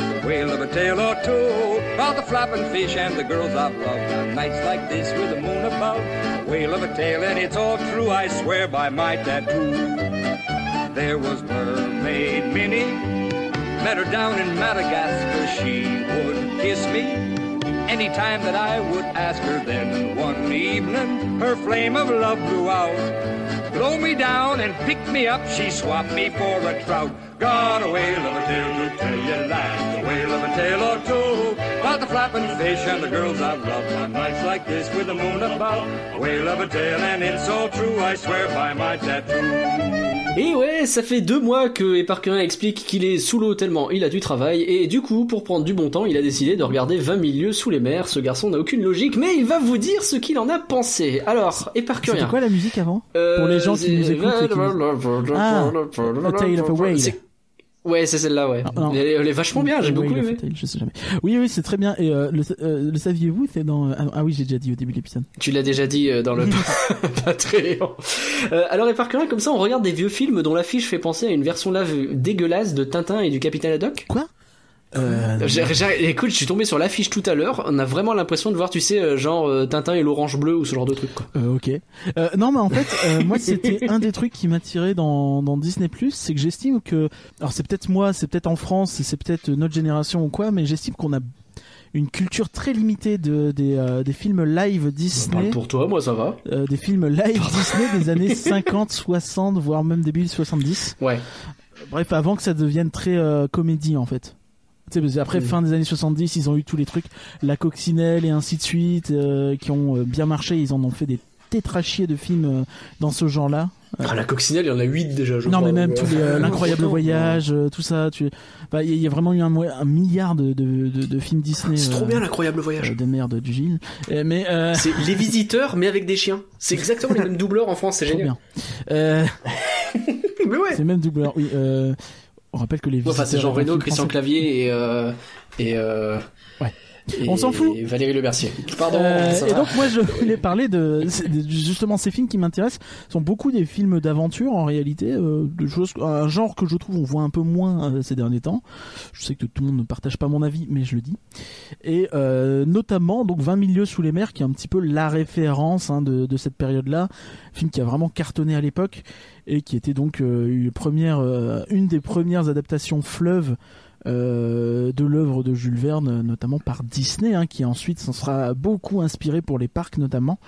Mais euh, ouais, donc 20 milieux sous les mers. Euh, 1954, ça vous pose un peu le décor. C'est en cool. Ah bon, c'est pour Ah récent. bon, c'est pas, c'est pas de toute jeunesse.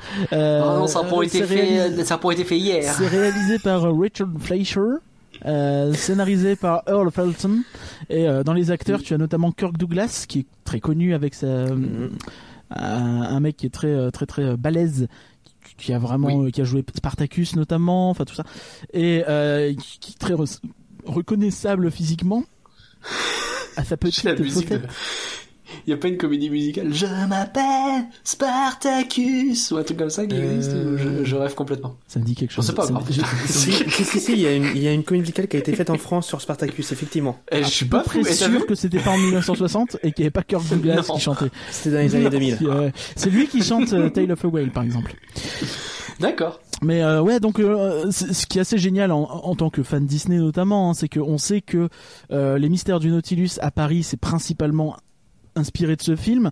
Et bon, euh, c'est assez bluffant. Franchement, quand tu vois le film, t'as vraiment Ouais. l'impression d'être dans l'attraction des fois. Alors, pas agencé tout à fait pareil, pas euh, pas les mêmes salles exactement, mais mais tu reconnais les trucs quoi. Tu reconnais l'orgue, tu reconnais le lit du capitaine qui Ah, mesure cool. 1m10. Tu le reconnais Ah ouais Oui, dans le film aussi, il mesure il mesure 1m10. vraiment Quand il est, un peu, il est un peu dans un coin, mais tu le vois. Et, et euh, mais c'est vraiment, c'est vraiment génial. Tu re- et euh, surtout en fait, tu tu comprends un peu plus certains détails. Quelque chose que j'avais oublié, mais j'avais commencé à lire le bouquin et effectivement, il y a, il y, a, il y a une raison hein, pour laquelle euh, on a un doublage anglais dégueulasse dans cette attraction. Ah ouais? Oui, le, le professeur, il est parisien. Et son et son, euh, son son son ami slash assistant, il s'appelle euh, Conseil. Donc on est plutôt sur des Français?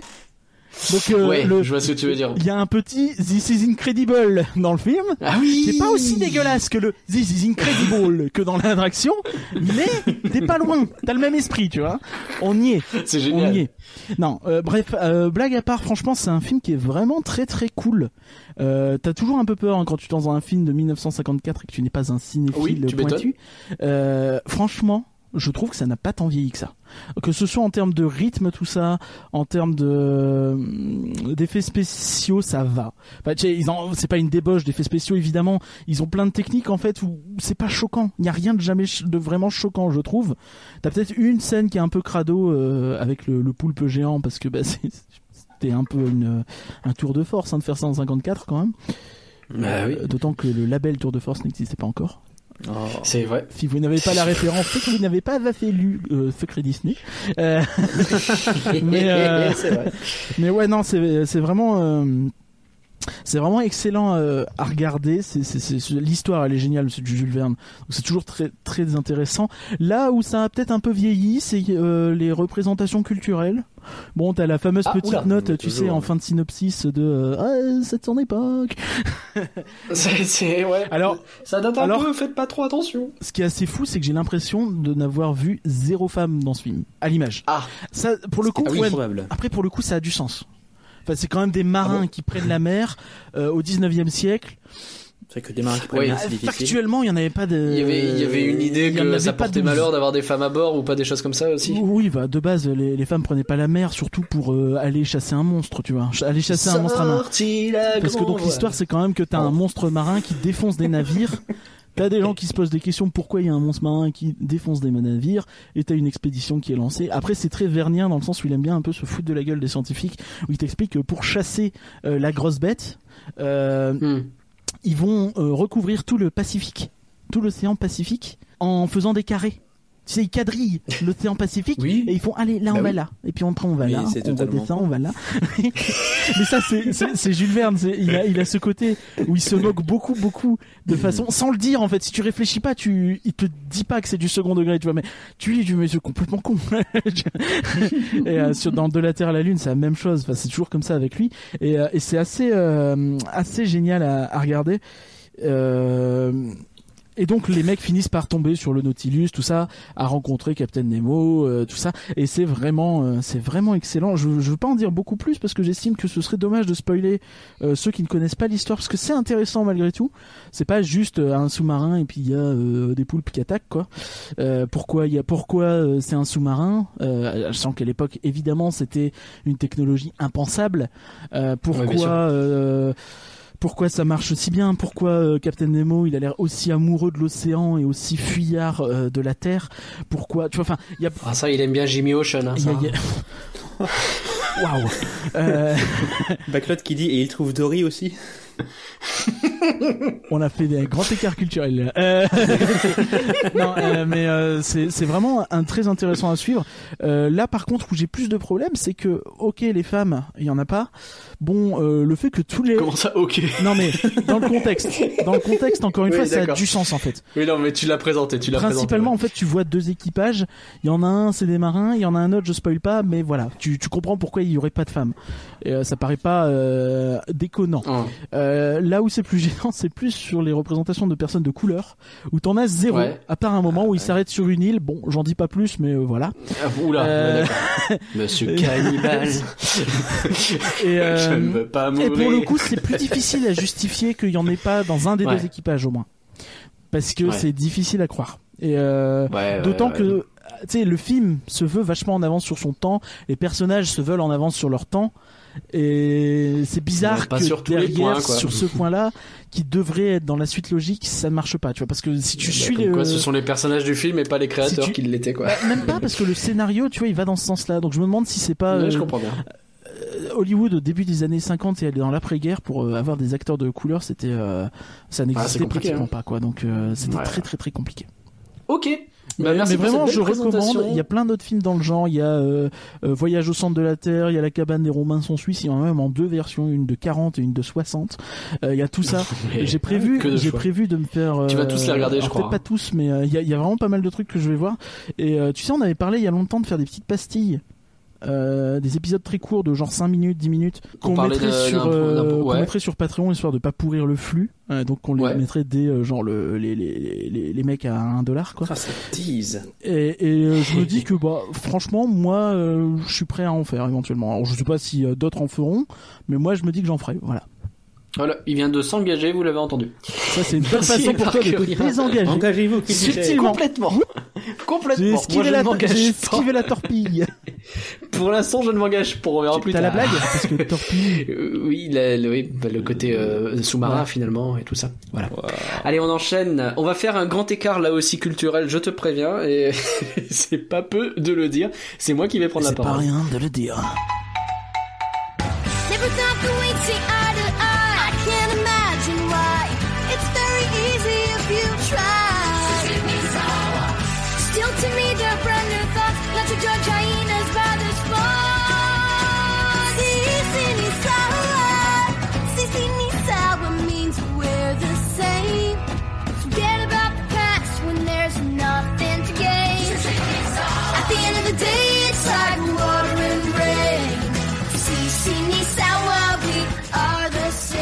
Par curieux, Alex et chers auditeurs, j'ai envie de vous dire euh, Twin Deki Boko, euh, parce que dans cette séquence, j'ai hésité pendant longtemps. Wakatepe, Alors, euh, euh.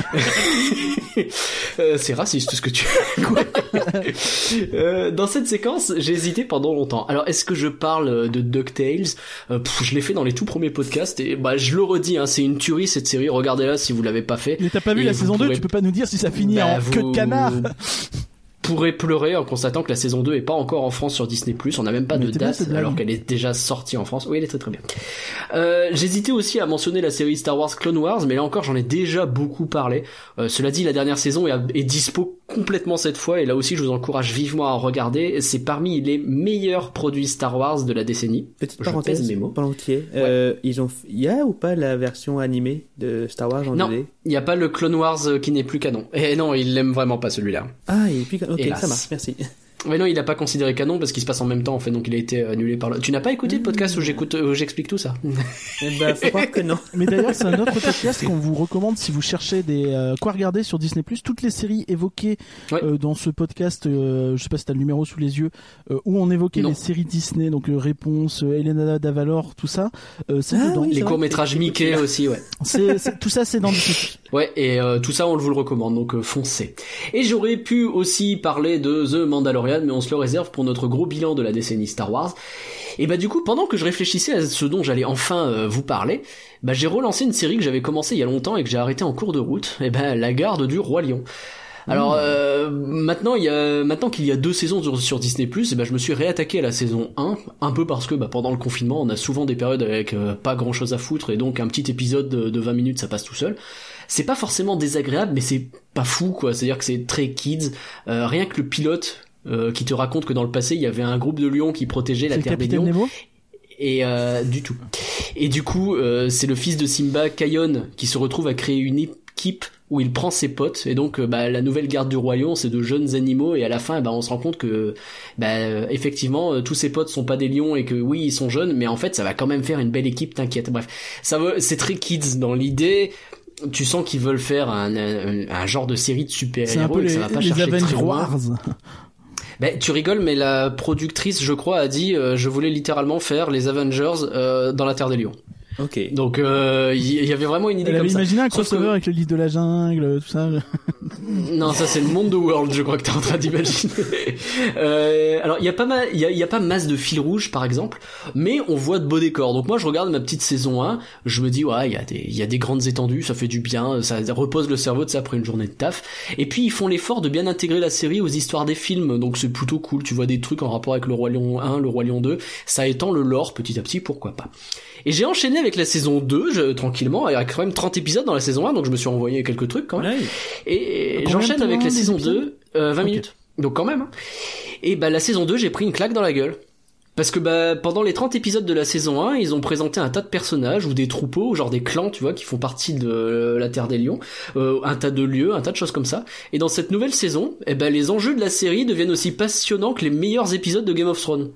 Et, du coup, ça je, est, je- euh, il y a enfin, un, je pèse mes un mots, quoi. caméo d'Evelyne, Hein Evelyne des Lions. D'accord. Bref, les méchants de la saison 1, si tu veux, c'est un peu la Team Rocket. Genre, euh, bah, t'en as quelques-uns qui sortent du lot, mais globalement, c'est des bouffons, tu vois. Ils peuvent avoir une bonne idée, mais ça finit toujours en, en, en gag nul. Là, gars, bah, ça devient une coalition de ces méchants. Ils ont tous un but avec un objectif, avec un truc qui est au-dessus de leur tête qui les dirige. J'en dis pas trop, mais enfin, ça finit en guerre avec des territoires, euh, des enjeux géopolitiques entre la Terre des Lions, tous les clans de la Terre des Lions qui ont chacun un leader entre eux avec une personnalité définie. T'as les Backlands qui ont leur propre clan et chef. T'as les Outlands qui sont là où sont les bannis et donc les méchants, mais pas que les méchants. Et parfois il y a des luttes entre tout ça aussi. Et en vrai, c'est passionnant. Genre, euh, je vais te mettre quelques mots-clés là. Ça, ça spoile pas, mais ça donne un peu une idée de ce qu'il peut y avoir là-dedans. Euh, je vais te dire guerre, combat fratricide, critique de la démocratie, résistance intérieure, déportation, espionnage, bombardement type napalm, alliance politique, réfugiés de guerre et réfugiés climatiques, bataille rangée avec l'épicness d'un film Avengers, politique de la terre brûlée, mercenaires, trahison, disgrâce, l'esprit du mal est marqué sur sa face, bien entendu, vous avez la référence.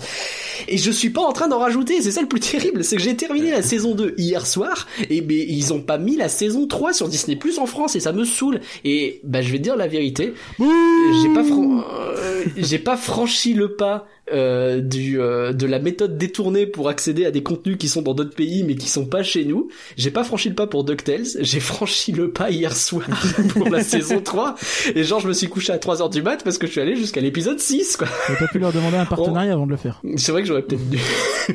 NordVPN, on vous salue. Euh, Mais la structure même des épisodes, en fait, a totalement changé entre la saison 1, où tu comprends les enjeux dès les premières minutes d'un épisode, tu vois, t'es jamais trop surpris. Et, mais dans la saison 2, t'as des retournements de situation régulièrement. Et le tout, alors t'as une chanson par épisode, Donc il faut bien se rendre compte que du coup ça veut dire que je me suis envoyé déjà 66 chansons minimum parce que les épisodes en deux parties de début de saison, il y en a plus il y en a plus encore. Ah, évidemment, il y a à boire et à manger dans tout ça, mais j'ai envie de vous dire, Sissi ni Sawa, comme dirait l'autre. Et vous avez une évolution des personnages au fil du temps. Je, je vous recommande de regarder cette série. Alors, vous pouvez sans problème mettre vos enfants devant, ça c'est sûr. Peut-être que la saison 1, il faudra sauter des épisodes qui semblent inutiles euh, quand vous avez regardé qu'au bout de 3 minutes vous vous rendez compte que vous avez compris le plot et qu'en vrai c'est chiant. Euh, passez au suivant et puis on n'en parle plus. Mais en vrai ils installent des personnages avec plein de running gags, plein de, de traits de personnalité qui vont évoluer dans le temps ou qui seront utiles par la suite. Et donc, bah, bah ouais, effectivement, 30 épisodes de 20 minutes, c'est long pour lancer un truc, mais putain, la saison 2, quoi, je me la suis envoyée comme je me suis rarement envoyé un truc, quoi. Et de ce que j'ai vu, donc, de la saison 3, eh ben, on part dans une ambiance qu'ils ont encore totalement changé, mais qui est toujours plaisante, avec beaucoup plus de décors très différents. On part sur un délire euh, de, pour le coup, plus sur l'évolution des personnages, avec moins de géopolitique. Putain, j'ai pris mon pied, quoi. Une petite question. Du coup, euh, tu dis que la première saison, il y a peu de fil rouge, mais que c'est assez cousu de fil blanc. En revanche, la saison Ouais. 2, euh, il y a pas mal de fil rouge. Du coup, est-ce que euh, si on tu vas prend parler de pas- couture, en vrai. si on prend pas les deux saisons, il n'y a pas moyen de se faire deux trois masques chirurgicaux qualité, qualité supérieure. Il y a sans doute moyen, ouais. Et pour répondre à Valérie qui me demande si on peut commencer par la saison 2, en vrai, c'est une série Disney Kids, donc oui, tu t'en sortiras toujours, tu vois. Après, euh, euh, si tu veux, quand t'as euh, tous les clans qui commencent à se battre sur la saison 2, bah tu prends d'autant plus de pied quand t'as eu euh, la présentation de chacun des Ouais, chefs de clan tapé 30 indépendamment. de merde, tu dis, ça il se passe quelque chose, quoi. Bah, c'est un peu ça, mais en vrai, euh, quand ils se tapent dessus et que chacun fait une petite référence à ce qu'il a fait avant, tu sais, c'est énormément cross-référencé les uns envers les autres, le truc. Et euh, bah, ça marche super bien, quoi. C'est, t'as du fan service un peu subtil sur les films, mais t'as surtout du fan service dans la série en elle-même. Et une fois que t'es embarqué dans l'histoire, euh, ouais, c'est cool, quoi. Si vous avez des gosses qui s'emmerdent pendant le confinement, que vous voulez faire des trucs avec eux, et mais sans déconner, euh, vous les mettez devant la garde du roi lion et vous jetez un œil en même temps, je vous dis, quand vous allez arriver à la saison 2, vous allez vous retrouver assis dans le canapé avec eux. Pas la meilleure méthode de télétravail, donc. Non, effectivement, c'est pas le but. Je demande d'ailleurs comment t'as le temps de tout regarder. Ah bah... Pas la meilleure méthode de télétravail. bah, la saison 2, c'était le plus compliqué, on va dire. En plus, je l'ai un peu rushé pour être prêt pour, euh, pour ce podcast. On va encore changer complètement d'ambiance. Ah, et avant on de va- changer, j'ai une Ouais. petite, euh, petite anecdote d'ailleurs sur la carte du Roi Lion que je n'ai toujours pas vue par ailleurs. Euh. Il y a Christine Il y a parfois a priori des quoi Il y a Christine Lagarde du Christine Roi Lion. Lagarde, ouais, non, Putain, c'est chaud. C'est chaud. Euh, Non, mais il y a euh, effectivement quelques morceaux si je ne m'abuse, quelques chansons. Oui. Oui, oui, mais comme je disais, il y, a- il y a une chanson par épisode en fait, donc il y en Voilà. a plein. C'est ça, et euh, vous pourrez de temps en temps entendre une voix bien connue de- des films Disney, Christine puisqu'il y a... euh, il y a pas, euh, enfin, il y a bien d'autres euh, personnes que, que la personne dont je vais parler, mais il y a par exemple la voix de la dernière Mary Poppins, Léo Vaniro, qui a enregistré plusieurs ouais. morceaux pour la garde du roi lion. Ok. Eh ben, Et qui d'ailleurs fait la voix d'un des personnages. Je crois que c'est une hyène, je ne suis plus sûr pour autant. Attention à ce que je dis. Ah, elle fait peut-être la voix de Jaziri, alors ça aurait du chance. Et du coup, j'ai d'autant envie de dire euh, Sissi Nisawa, ça explique pourquoi elle marche bien Je cette ne pas chanson. comprendre euh, Euh, Jazeera avec euh, autre chose. Et Non, donc, euh, pas ça finit tout. avec une, euh, une blonde qui vient sur un autre dragon et qui crame tout ou pas? Pas du tout. Oh, Hélas, hein, il n'y a pas de Calici dans l'histoire. Ah, mais c'est toi qui as spoilé Euh, là. Mais encore que, encore que, euh, en vrai, euh, on pourrait. Ouais, c'est- c'est, j'ai vraiment l'impression que sur cette série, ils avaient euh, genre une ambition de kids à la base, et qu'au fur et à mesure, euh, ils sont montés en gamme sur tous les sujets, et que ça a vraiment pris de l'ampleur. Donc, euh, Je bref. t'avoue que pour moi, cette série, ça reste. euh, quand tu vois des designs dégueulasses de peluches Roi Lion dans les parcs Disney, tu dis Ah oui, c'est la garde. C'est ça. Ah ouais, c'est la un peu. Bah ouais, bah c'est le, le merchandising de la série, il va pas être au niveau du merchandising que tu peux avoir pour les films, quoi. C'est bien dommage.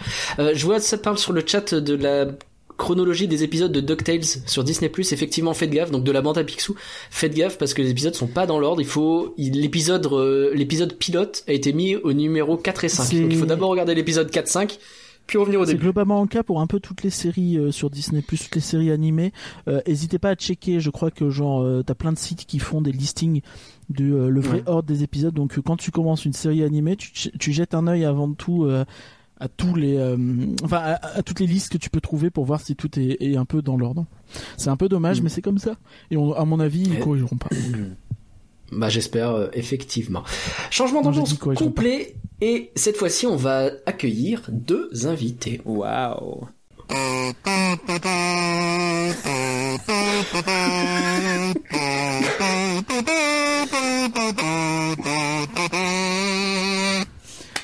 Je me demande toujours ce que doivent penser mes voisins dans ce genre de moment. J'espère qu'ils pensent pas grand chose. On vous invite tous, hein, si vous vous mariez un jour, à avoir cette musique au cas où pour vous accompagner. Ça vous aidera, je pense, à euh, commencer votre idylle sous les meilleurs auspices. Tous les parcs sont encore fermés, alors on a décidé d'être bourré de parcs ce soir, puisque nous avons euh, et Parcurien bien sûr, on a également le Parcu et Parcorama. Euh, bienvenue à tous les deux. Euh, bonjour le Parcu. Salut Comment tu vas depuis la dernière fois? Depuis il y a pas si longtemps en fait. Ça va super. Euh, ouais, il s'est pas passé grand chose, mais voilà, tout va bien. T'es resté chez toi finalement. hein. Voilà, en somme. Et euh, on dit bonjour à Guillaume, donc du Parcourama. Salut, bah moi aussi ça va bien. Par contre, ça fait très très longtemps qu'on s'est pas entendu. J'ai dû m'inviter moi-même cette fois-ci. Grave, c'est vrai que ça fait super longtemps. Et en plus, on t'a en réserve depuis. Ça fait un moment qu'on dit avec Éparpillien, ah, il faut qu'on l'invite pour tel sujet, tel sujet. Et puis en fait, il le fait jamais parce qu'il est méchant. Euh, ça s'appelle balancer la patate chaude. tu t'es dédouané Bon, du coup- comme euh, des mecs euh, dans l'espace Schengen, quoi. C'est ça. Alors, de ce que j'ai compris, tous les deux et Éparcurien, vous, vous avez regardé un télécrochet de TF1 où des couples se marient en même temps et notent leur propre mariage. C'est ça ou pas Non, pas du tout. Presque. Alors du coup, de quoi il s'agit euh, Éparcurien, c'est de mariage de rêve Disney, c'est C'est ça, ça? en français, c'est ça le nom. Euh, le principe, c'est relativement simple. Un épisode, c'est euh, deux éléments. Donc, tu as une demande en mariage et tu as un mariage. Et, et il te brode 40 minutes à peu près autour de ça, 35 minutes. et, et du coup, mais c'est pas n'importe quel mariage, c'est un mariage de rêve Disney. Donc c'est avec des. Ah, Allez, on, on s'en fout, hein, on est on est dans un podcast à la cool. Il y a, y a, y a pas euh, les flics qui vont écouter 1h30 de rien que d'y penser avant d'arriver là. Donc c'est un mariage de gros américains, tu sais. À Disney. Mais non mais vraiment, tu sais, les, mais pas dans le sens corpulence, tu vois, vraiment les gros américains, tu vois, qui arrivent. Hmm. Ah, ouais, ouais, ouais, we got a marriage at Disney and we have a, we'll sing a song. euh, on va chanter une chanson en dessous de son balcon et puis euh, je sais pas chanter mais c'est pas grave, je vais prendre un professeur de chant et c'est que des trucs comme ça, c'est complètement con et, c'est over the top mais au possible. On, va y venir, je vais pas tout dire là, ça sert à rien. Mais en gros ouais voilà c'est ça, t'as ça et t'as les, les demandes en mariage. Oh là mais c'est des trucs mais c'est tellement incroyable. je, je dis juste une comme ça pour euh, en teasing sur l'intro. Euh, T'as des Disney Cruise Line qui vont en Alaska? T'as euh, des glaciers en Alaska. T'as la possibilité de faire des excursions en hélicoptère sur un gla- glacier pour te euh, encore une fois ça c'est un truc qui me fait beaucoup rire. Pour te rappeler que bah quand même euh, attention la fonte des glaces. Avec un hélicoptère, ils sont forts. en paquebot en hélicoptère c'est oh, c'est vrai que ça fond les glaces. Et bah dans mariage de rêve Disney euh, t'as la famille qui prend le bateau le mec qui veut faire sa demande en mariage qui prend l'avion qui prend en hélicoptère pour arriver avant sur le glacier et qui met sur le glacier au sol Will you marry me? Ah, et la meuf elle arrive en hélico elle voit Will you marry me? Mais pourquoi? Qui? Et elle se pose elle fait Ouais, mais alors, attends, mais non c'est notre Avoue qu'à ce moment-là, parce que je vois très bien de quel épisode tu parles, t'as versé ta petite larmichette quand même. Parce que ce moment-là, avec toute la musique et tout le bordel qu'ils savent faire, c'était quand même quelque chose. Je sais pas, je sais pas. Je vous laisse prendre un peu la main, les, les gars. euh, C'est ce que vous aimez là-dedans. Moi, en fait, il y a, il y a plein de trucs que j'adore là-dedans, mais déjà, il faut être, il faut être un petit peu branché euh, culture télé américaine et tout ça. Il faut savoir qu'il n'y a pas un de ces couples qui est casté dans l'émission qui a pas vécu un truc totalement sordide. C'est-à-dire, euh, oui, on a eu un cancer, et puis il y a eu une inondation, et puis euh, on a perdu euh, tout, euh, et puis, enfin. Et donc, comme ils ont vécu un truc horrible, là, on a été les chercher pour dire bon, eh, votre vie elle est vraiment sordide depuis depuis six mois, mais là, on va vous rincer. Euh, la question c'est qui paye les mariages? Est-ce que c'est la production ou c'est quand même Disney? Est-ce qu'il y a quand même une petite, euh, tu vois, Alors moi, j'ai, une petite, euh, une petite ristourne derrière moi, j'ai l'impression que euh, c'est pas les, la production qui paye, du moins les mariages. En revanche, la production paye peut-être. Tu sais, souvent les mariages, ils mettent une surprise en plus. Et ça, je pense que c'était un Mm. truc qui était Moi, pas compris qui- dedans, tu vois, parce que c'est les surprises, c'est des trucs de malade quand même. Hein. Bah, les surprises, c'est surtout des, des chanteurs et des chanteuses euh, Ouais, attends, ricains, les- euh, attends, ricaines attends, dont t'as mecs- jamais entendu parler. Les mecs sont fans de football américain. ils vont à Disney World et là, pour le mariage, tu vois, les mecs ils se marient, tout, euh, pas de problème. Et là, t'as les gars qui font Ah, on a une surprise pour vous. Et t'as toute la fanfare de l'équipe de football qui se Normal Ouais. Et la coupe aussi, euh, il y avait la coupe de la, je sais plus si c'était dans le même épisode, mais ils avaient ramené la coupe de la finale de je sais pas quel. Non, c'était pas ça, mais, c'est plein de. Enfin, c'est c'est incroyable. Mais alors, ce qui est drôle dans l'émission, c'est que donc, en gros, pour résumer, donc t'as euh, des couples qui se marient dans les parcs Disney, dans les croisières Disney, et il y a aussi euh, Adventures by Disney. Sauf que dans certains cas, et ça c'est les couples qui ont pas de bol, en fait, le mariage se passe effectivement dans le Disneyland Hotel, dans une salle de, de réception, mais ils mettent pas les pieds dans le parc de, du tout. Donc en fait, c'est bon, ben on était dans une salle. Alors elle était, ouais, elle était à 100 mètres du parc, ouais. On, on y était à. Disney. C'est triste, Ouais. c'est triste. Mais t'as Et beaucoup ceux ça, qui se marient dans le parc, euh, alors il y a des trucs- de aller à Disney sans aller dans les parcs. J'ai l'impression que c'est un, c'est un truc très américain quand même. Ah ouais, Ouais, non, moi je suis petit, quoi. Mais il y a, il y a aussi Moi, ceux qui se marient mais- dans les parcs, ils ont, euh, ils, ils ont, ils sont obligés euh, de le faire en fait en dehors des, hor- des horaires d'ouverture évidemment. Donc c'est soit hyper tôt le matin, soit hyper tard le soir. Grave. Et ça ils te le montrent pas trop, ils, le- ils le disent pas, mais tu le sens parce que tu sais qu'ils se tu les vois se préparer et tout avant. Et en fait c'est l'enfer parce que les invités, soit tu sens qu'ils sont là à 5 heures du mat, et ensuite ils ont, ils ont rien à foutre pendant toute la journée avant qu'il y ait une réception le soir. Soit c'est l'inverse, la réception est hyper tard le soir, ils ont tous la dalle. Donc pour essayer de regarder comme ça un petit peu entre les, entre les lignes, mais tu vois qu'en fait c'est- c'est un Grave. peu galère quoi. Et alors, moi, il y a un, un- Vas-y, un- pardon.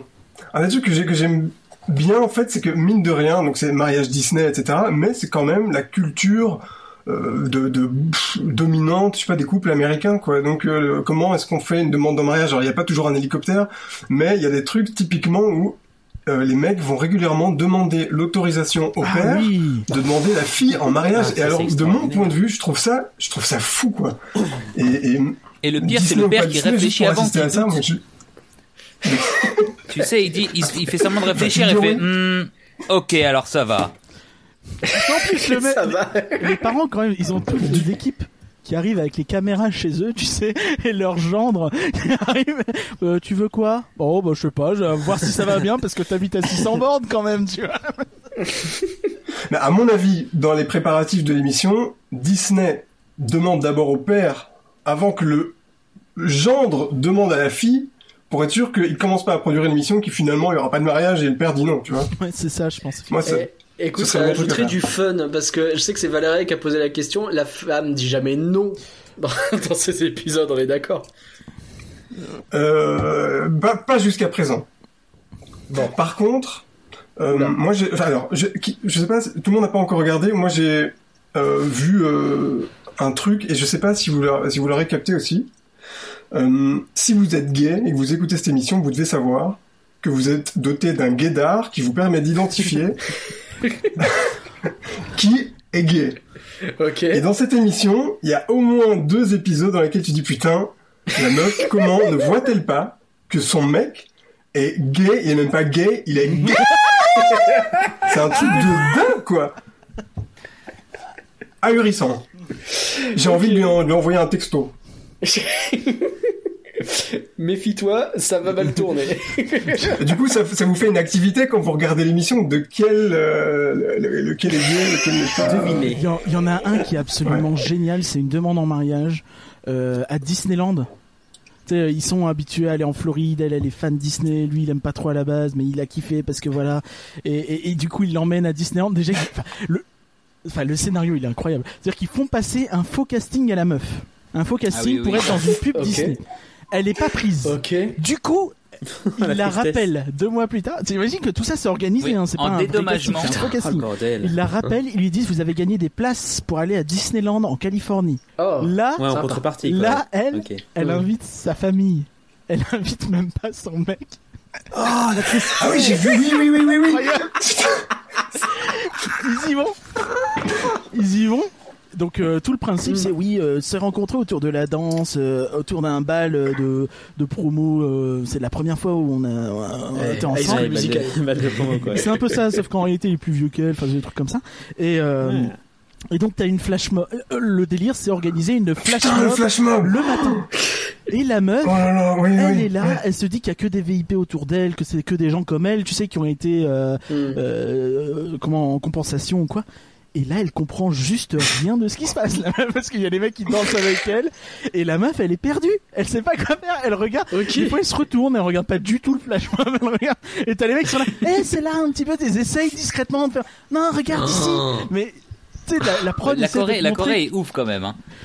Et Oui. je sais pas, et ça sort de nulle part et t'as le mec qui arrive au milieu, euh, euh, qui sort du château et, et qui arrive avec son costard et ok. Et ce qui est bien dans cette séquence, c'est que et elle dure 4 heures, il y a un gros problème de timing, et tu vois que la nana, elle, elle, elle regarde, elle, comme tu dis, elle regarde partout, mais je veux dire, ça, ça dure beaucoup trop longtemps, quoi.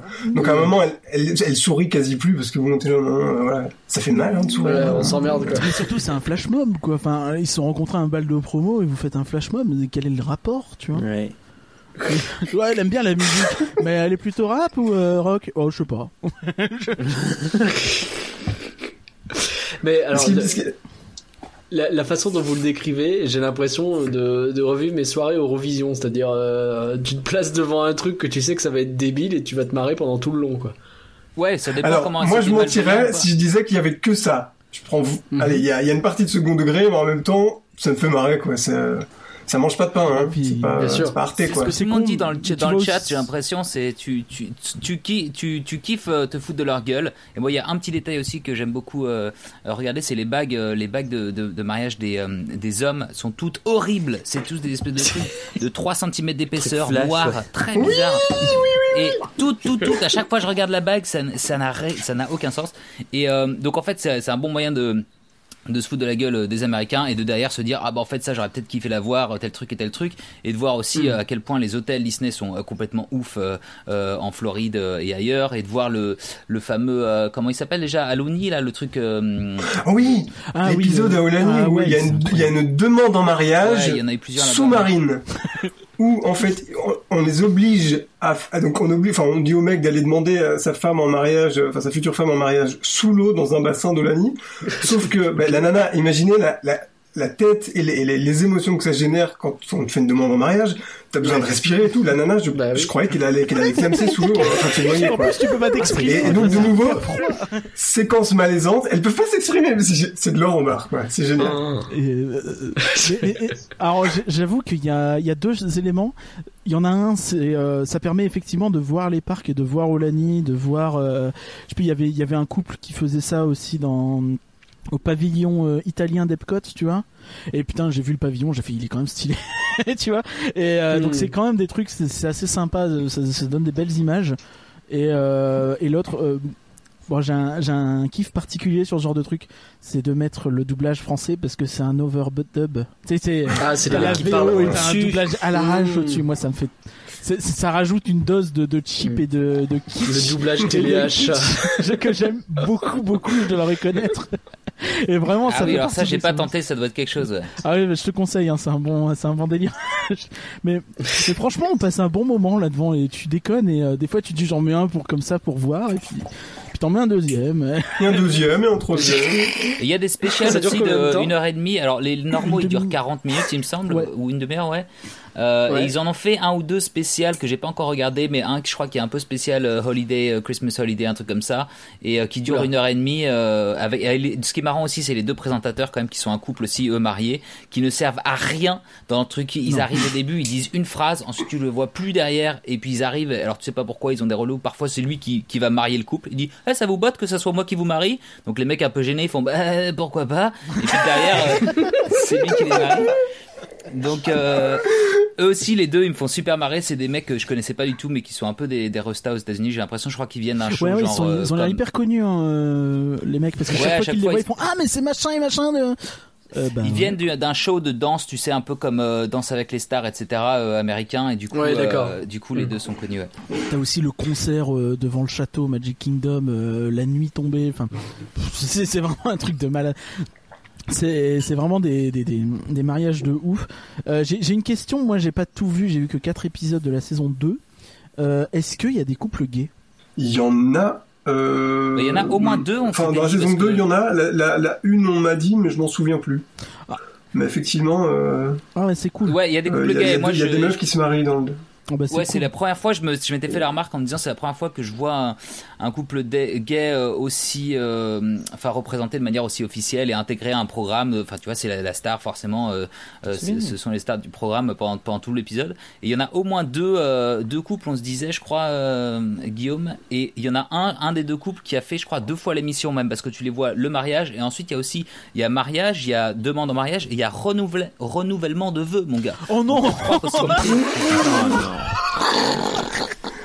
Et euh, je reviens là-dessus, mais il y a aussi tous les gays qui se marient, enfin les mecs gays qui se marient avec des femmes Oui. qu'il faut Bah oui. compter dans la, la. Mais en fait, on a plein. Euh, je fais, je fais une, une petite parenthèse là-dessus quand même. C'est euh, mine de rien des, des, des, des premières, je pense, chez Disney euh, de de- d'autant inclure des, des, des personnes euh, euh, fictives ou non fictives, euh, des personnes LGBT dans leur programme. On, on voit euh, apparaître ça un peu euh, dans les, les trucs un peu orientés adultes euh, sur ABC ou Freeform ou Hulu depuis un moment. Ouais. Mais même dans DuckTales dont vous parlez tout à l'heure, il y a eu en arrière arrière plan un, un Ouais. couple de un couple gay il y, a, il y a pas longtemps.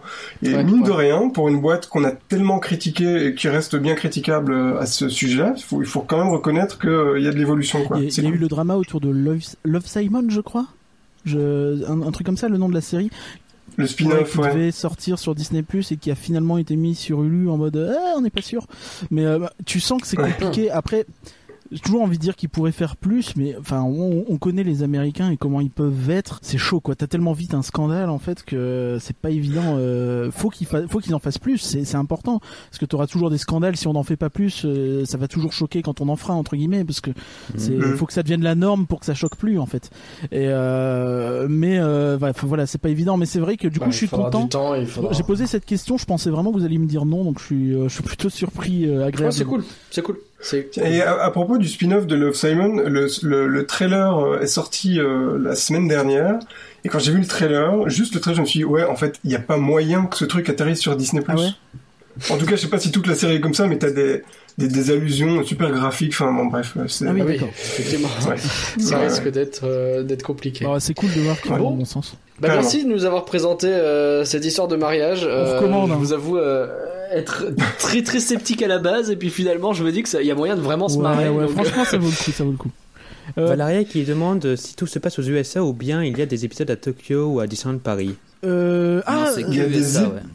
t'as Olani, Euh, y a- bon. Il n'y a pas les parcs, mais il y a les Adventures by Disney qui vont euh, faire des tours d'Europe et des trucs comme ça. Mais c'est pas les parcs. euh, les parcs, c'est qu'aux USA pour l'instant. Et puis la meuf de la Dommage. Flash Mob, il y a un moment, il lui demande Est-ce que tu es déjà allé dans un autre parc Disney? Elle a dit Oui, à Disneyland Paris, mais pas à Disneyland Resort. Ah, Est-ce que j'ai dit une bouteille de oui Ah, ça dans compte. mon talon comme un connard Oui, c'est vrai. D'autant que c'est improbable. Mais euh, Au Bellus qui dit ça a l'air beaucoup mieux que The Imagineering Story, votre ah, c'est histoire. vraiment très très bien. Je recommande.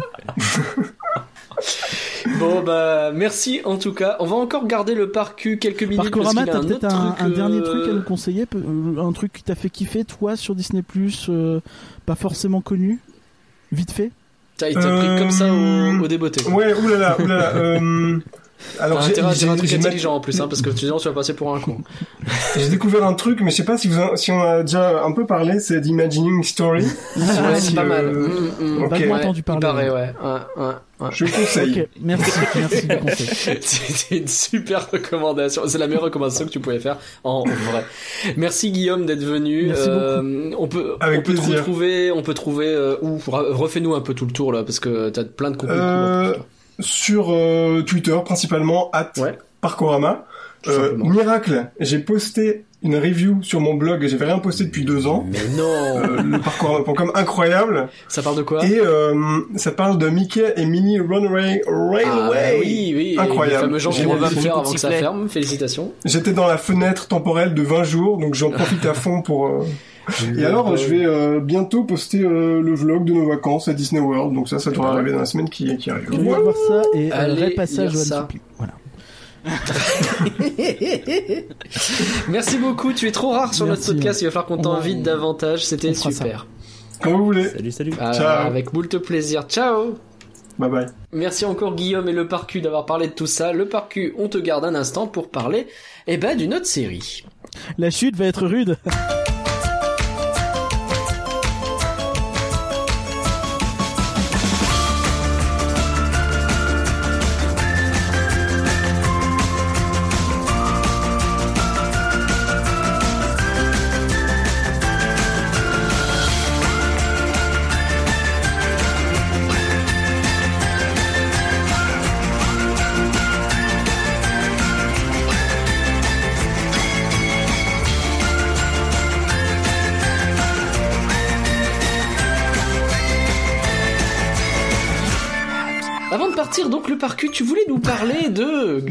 Enfin, tu voulais, Je j'ai appris pas que trop, non, mais, mais que je- finalement si.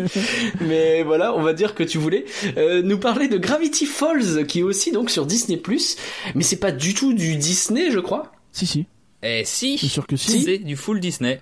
D'accord, je croyais que non. Ouais, euh, infos, ça je suis bien. complètement à la complètement à la rage sur cette histoire. Alors j'avoue que cette série, elle me donne grave envie depuis un bon moment parce qu'on m'en dit beaucoup de bien. Est-ce que tu peux me dire pourquoi j'ai raison ou pas d'avoir envie?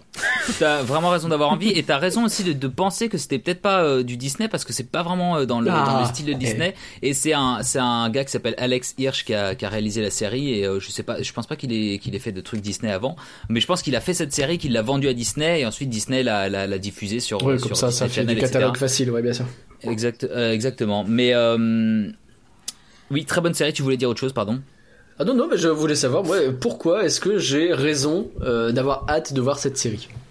Alors, la série, ça parle de quoi? Donc, ça s'appelle Gravity Falls. C'est euh, deux, euh, c'est un frère et une sœur euh, qui euh, qui s'appellent Diaper et Mabels euh, et qui passent en gros leurs vacances d'été chez leur oncle qui s'appelle Grunkelstan qui vit dans une dans, dans une forêt aux États-Unis euh, dans une espèce de un shack comment tu dis ça, un espèce d'habit, une espèce de cabane un peu pourrie Ouais. où euh, il a un espèce de musée de, de, de curiosité euh, et c'est vraiment un attrape-touriste, c'est un escroc de ouf, c'est-à-dire qu'il va créer des faux animaux légendaires en collant, euh, tu vois, deux ailes de chouette sur un vieux, sur euh, sur un ours euh, empaillé. Et il va dire bah oui, ça c'est un truc que j'ai chopé dans la forêt, etc. Donc il invente tout un tas de conneries pour euh, pour euh, choper tous les gogos, euh, les touristes et c'est c'est son business.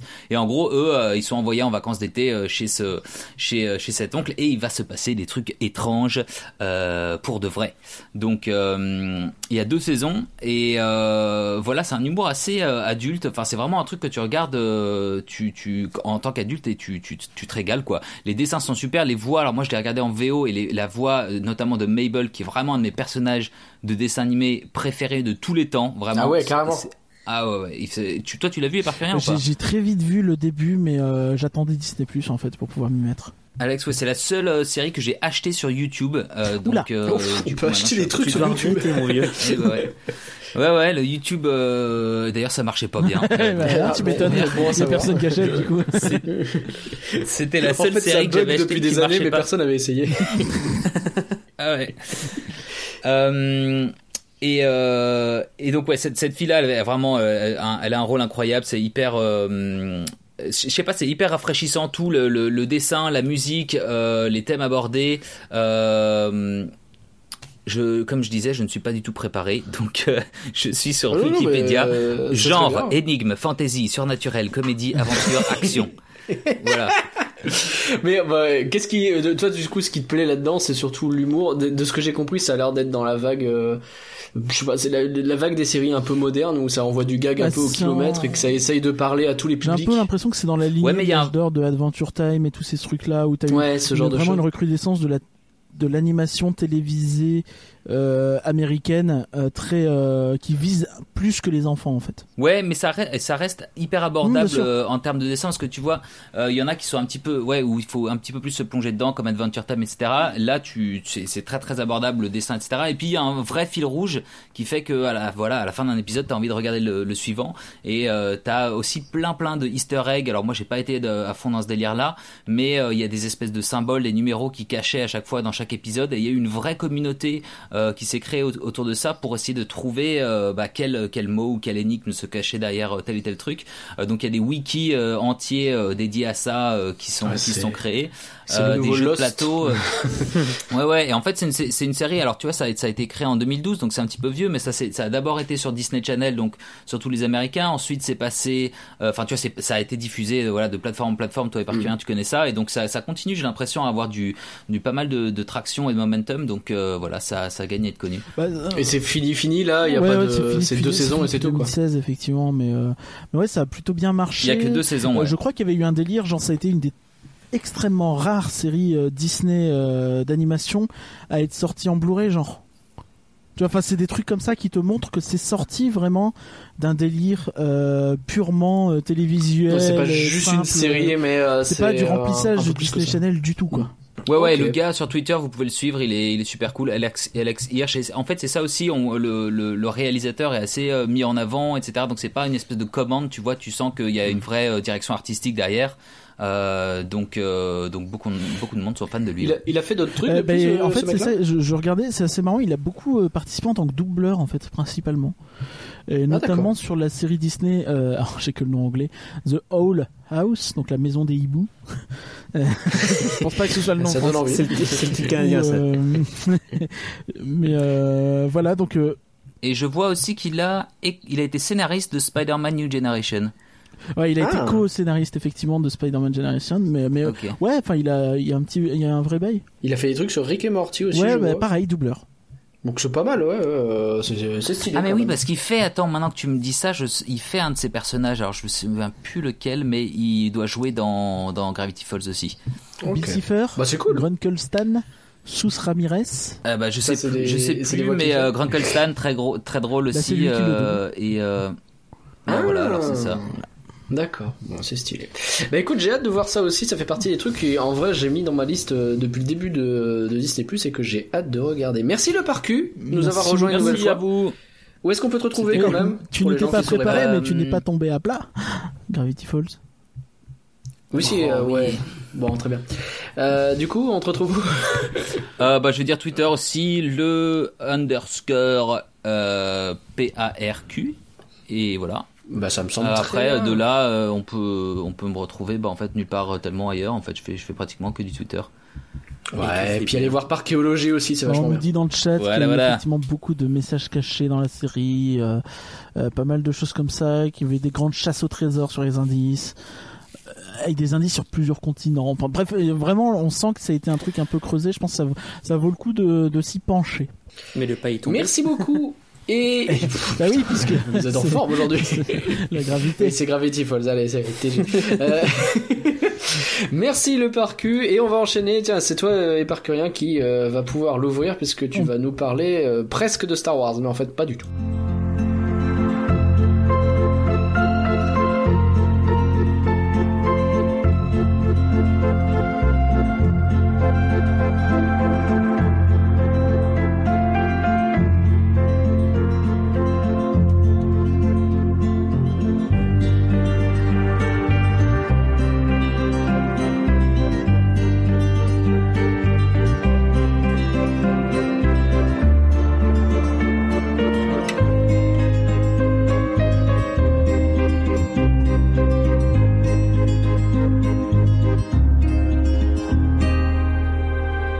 Bien moi je vais vous parler donc de Stargirl euh, qui est une un film sur euh, Disney Plus qui a pas mal euh, tourné. J'ai vu pas mal de, de, de trucs sur les réseaux sociaux là, euh, de gens qui parlaient de Stargirls en disant que ça les avait vraiment marqués.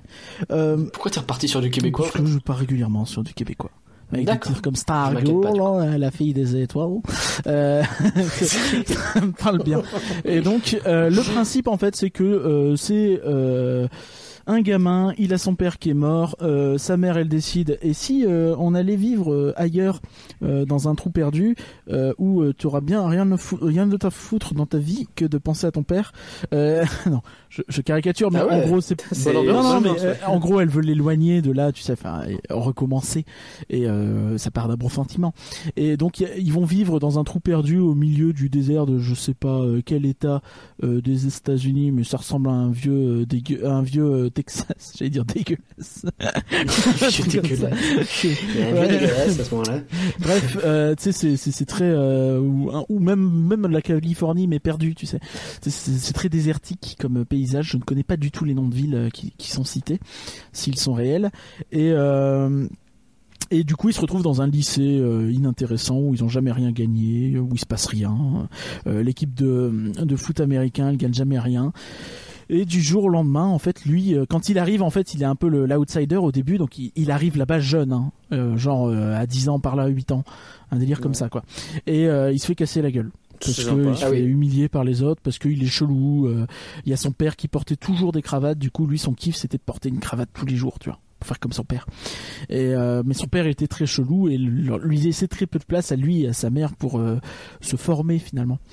Et donc voilà, il vit sa vie, il se dit bon bah pour pas me faire casser la gueule, je vais me faire comme tout le reste, en gros être vide quoi.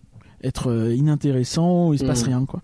Et euh, c'est un, un peu euh, ce qui ce qui se passe jusqu'à ce que euh, tous les ans, il reçoit des, des cravates. Il ouvre sa porte d'entrée et il voit une cravate.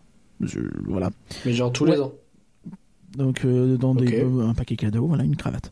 Euh, et- voilà et, euh, et du jour au lendemain en fait, enfin à un de ses anniversaires au lycée, il arrive et là t'as une meuf qui est nouvelle dans la classe, qui est nouvelle dans le lycée et qui euh, dit qu'elle s'appelle Stargirl et euh, elle est chelou, elle est habillée de toutes les couleurs, elle est un peu un peu spéciale si vous voyez l'affiche, bah voilà.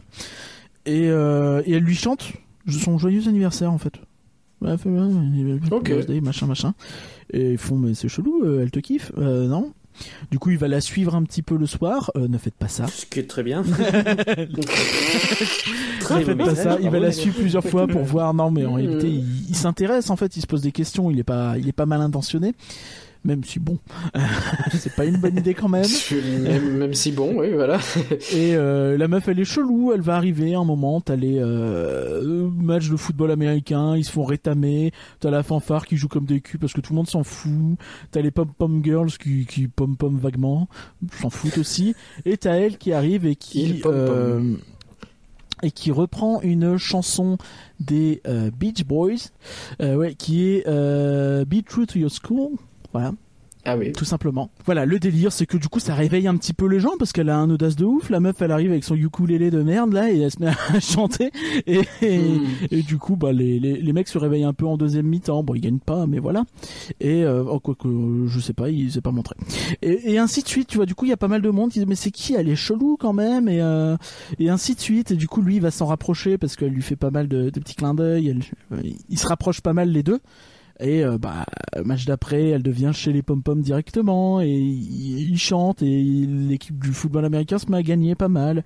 Et, il va se passer pas mal de choses en fait. Et la meuf, elle est, euh, elle est spéciale, elle est très spéciale, extrêmement énergique, extrêmement de, très colorée, on va dire, dans ses tenues ou dans son attitude. Et euh, et ils vont un peu chercher à savoir à qui c'est exactement parce que soi-disant elle est elle a toujours travaillé euh, de chez elle euh, suivait l'école à, à la maison. Euh, donc c'est pourquoi arriver au lycée tout ça tu vois. Ça se pose beaucoup de questions. Et euh, à quel point en fait elle ravive un petit peu le, le lycée tu sais euh, rien que par sa présence à elle seule tu vois elle réveille l'équipe de foot, elle Genre réveille le la fanfare, soleil, elle peu. réveille tout ça, le, le mec qui tombe amoureux, ils sont vite en couple, Euh, c'est pas un spoil, Euh, et, et, euh, et ça évolue comme ça de façon assez intéressante jusqu'à ce qu'au bout d'un moment tu vas, ça va se poser des questions sur euh, parce que elle est, elle est, elle reste chelou en fait. Elle a beau être un soleil, Ouais. elle est pas normale, tu sais, elle, elle, elle est vraiment très très différente de la norme. Et ce qui est plutôt intéressant, c'est que le film va pas te dire, il va pas te, alors il va te, le film va te dire, c'est pas bien d'être dans la norme, mais il va pas te dire, euh, sois complètement chelou, tu vois. Donc, Hmm. je, je vais pas spoiler, euh, déjà là j'en ai dit beaucoup, Oui, bien sûr. mais euh, mais c'est assez intéressant. C'est vraiment intéressant. C'est un peu cousu de fil blanc, j'ai trouvé quand même. Euh, je sais que beaucoup de gens ont Ouais. adhéré à cette série, comme je disais. Donc euh, ce film, pardon. Donc je sais pas si tout le monde va euh, va euh, va être d'accord avec ce que je dis. J'ai trouvé ça un peu facile et un peu comédie américaine quand même. J'ai bien aimé, mais au bout d'un moment, je me dis ouf, tu vois. D'accord. Un, un petit Et du coup, tu recommandes ou Moi, pas je trouve ça sympathique. Écoute, c'est un film, ça prend pas. Je pense que Oui, moi personnellement, j'ai trouvé ça sympathique quand même, tu vois. Et il y a plein de gens qui ont adoré. Donc je me dis que ça vaut le coup d'essayer, tu vois. c'est pas des... on a Ouais, le droit de sûr. pas être d'accord avec moi, il y a pas de problème. Mais euh, ouais, je trouvais ça un, un peu facilo de temps en temps quand même. Ok, je vois. Ok. Eh ben, oui. merci pour cette présentation. Euh, ça, je sais pas si. Non mais c'est chouette quand même, je recommande quand même, hein, mais, Mais, euh, euh, c'est un film, ok. ça, ça mange pas de pain. hein. Ça Et ça c'est un truc que j'aime bien parce que ça, marchait aussi pour Togo, c'est que ça reste des productions un peu originales et c'est pas euh, c'est pas du téléfilm Disney Channel, tu vois. Ça me paraît un peu au-dessus en termes de production quand même. C'est bien foutu. Bon, on se souvient qu'il y a aussi La Belle et le Clochard dont on parlera pas vrai. ce soir. Et mine de rien, euh, c'est un vrai film live euh, avec euh, des vrais chiens qui ont été utilisés. Je l'ai pas vu Bon, non si plus. tu l'as vu, tu l'as vu il y a très longtemps euh, c'est juste la même chose avec des chiens cringe. Oui, d'accord. Pas vu. Non, c'est des vrais. Bref.